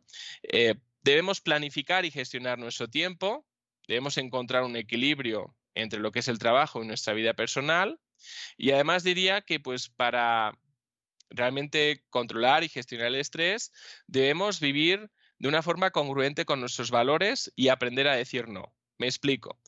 Eh, si decimos que, por ejemplo, pues para nosotros la familia es lo más importante, pues deberemos aprender a poner límites en nuestro trabajo cuando este, eh, sobre todo en ocasiones cuando el, el entorno laboral pues, es altamente demandante. Por último, pues debemos dar importancia, como decíamos, al descanso y a las relaciones saludables, porque sabemos pues, que hay relaciones eh, pues que nos tóxicas nos agotan, tóxicas, son vampíricas, ¿no? y más bien nos cansan que, que, que, no nos fortalecen ¿no? en nuestro día a día. En cuanto al cuidado de nuestros pensamientos, debemos hablar acerca de la importancia de vivir el presente, ni vivir en el pasado, ni vivir en la preocupación, que es ocuparse antes de tiempo de las cosas valorar los aspectos positivos de la vida y sus circunstancias y estar agradecidos por esas cosas buenas, lo cual nos permite tener pues una eh, expectativa positiva sobre la vida y no dejarse llevar o no dejarse manipular por las emociones, de forma pues que creemos un sistema de pensamiento emocional donde nuestras emociones se convierten en el capitán de nuestro pensamiento, sacándonos por tanto de los parámetros de la realidad. Por ejemplo, por poner un ejemplo, ¿no? Pues si yo me siento como un tonto y llego a la convicción de que mmm, no solamente me siento, sino que además soy tonto, ¿no? E eso es lo que denominamos pensamiento emocional, que es algo muy característico de esta era de la posverdad que estamos viviendo. Eh, tras hablar del cuidado físico y psicoemocional, debemos hacer mención del autocuidado social, el cual hace referencia a las personas que permitimos que entren en nuestro círculo de confianza, a aquellas personas con las cuales mostramos la parte más frágil de nuestras almas, lo que comúnmente denominaríamos los amigos. Para cuidar de este aspecto tan importante de nuestra vida, como son las relaciones, es necesario que nos permitamos ser vulnerables, o sea, dejar de lado esa coraza autoprotectora que muchos llevan para no ser dañados y pensar en nuestras relaciones no como un sistema de relación basado eh, en el egoísmo o el utilitarismo, sino basado en la generosidad mutua, que es algo ya atípico en nuestra sociedad, ¿no? Pensar en la generosidad. Debemos mencionar también que el entorno eh, de las relaciones es una de las mayores áreas y oportunidades de crecimiento que tenemos y es donde aprendemos pues qué es el perdón, qué es el amor, la comprensión, la compasión y el cuidado mutuo.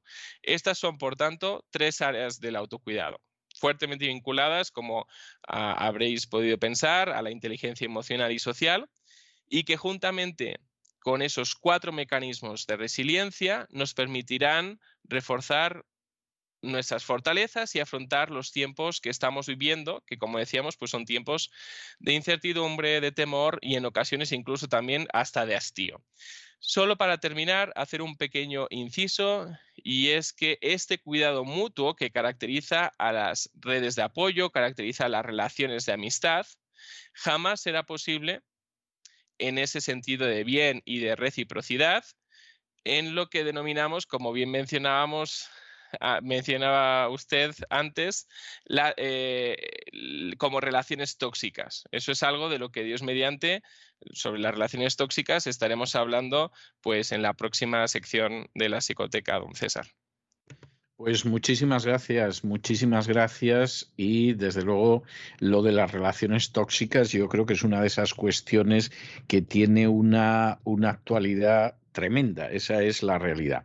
Bueno, yo le voy a dejar hoy con una canción que es un clásico de la música country y que habla de cuando hay que, hay las cosas, hay que reconocer que uno se ha equivocado y, y sucede lo que sucede y en fin, cuanto antes lo reconozcamos mejor porque es muy saludable, que es una canción que se llama I'm sorry, es decir, lo siento, que cantaba Brenda Lee y que yo creo que en España se hizo conocida porque de pronto empezó a aparecer en algunos anuncios publicitarios, lo que es la vida. De manera que yo le dejo con Brenda Lee y el I'm Sorry y nos volvemos a encontrar la semana que viene, Dios mediante. Abrazos virtuales. I'm sorry, so sorry that I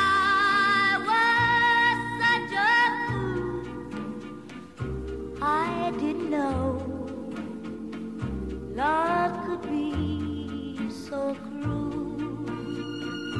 Oh, oh, oh, oh, oh yes. You tell me mistakes are part of the Y con esta voz verdaderamente dulce, yo casi me atrevería a decir qué incitante de Brenda Lee, con ese, esa manera en que dice lo siento, que es que no puedes nada más que perdonarla e incluso abrazarla para consolarla, hemos llegado al final de nuestra singladura de hoy del programa La Voz. Esperamos que lo hayan pasado bien, que se hayan entretenido, que incluso hayan aprendido una o dos cosillas útiles y los emplazamos para mañana, Dios mediante, en el mismo lugar y a la misma hora. Y como siempre, nos despedimos con una despedida sureña. God bless you. Que Dios los bendiga.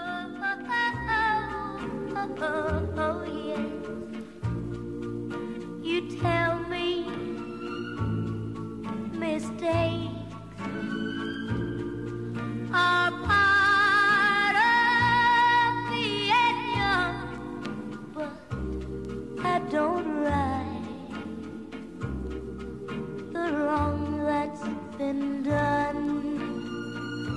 Oh, oh, oh, oh, oh, oh yes. I'm sorry, so sorry. Please accept my apology. But love was blind, and I was too blind. El programa La Voz es una producción de Artorias Incorporated y al amparo del derecho a la libertad de expresión no se hace responsable de las opiniones vertidas en el curso del mismo.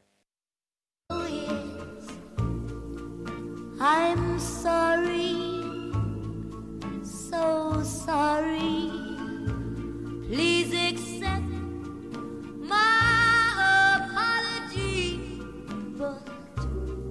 Love was blind and I was too blind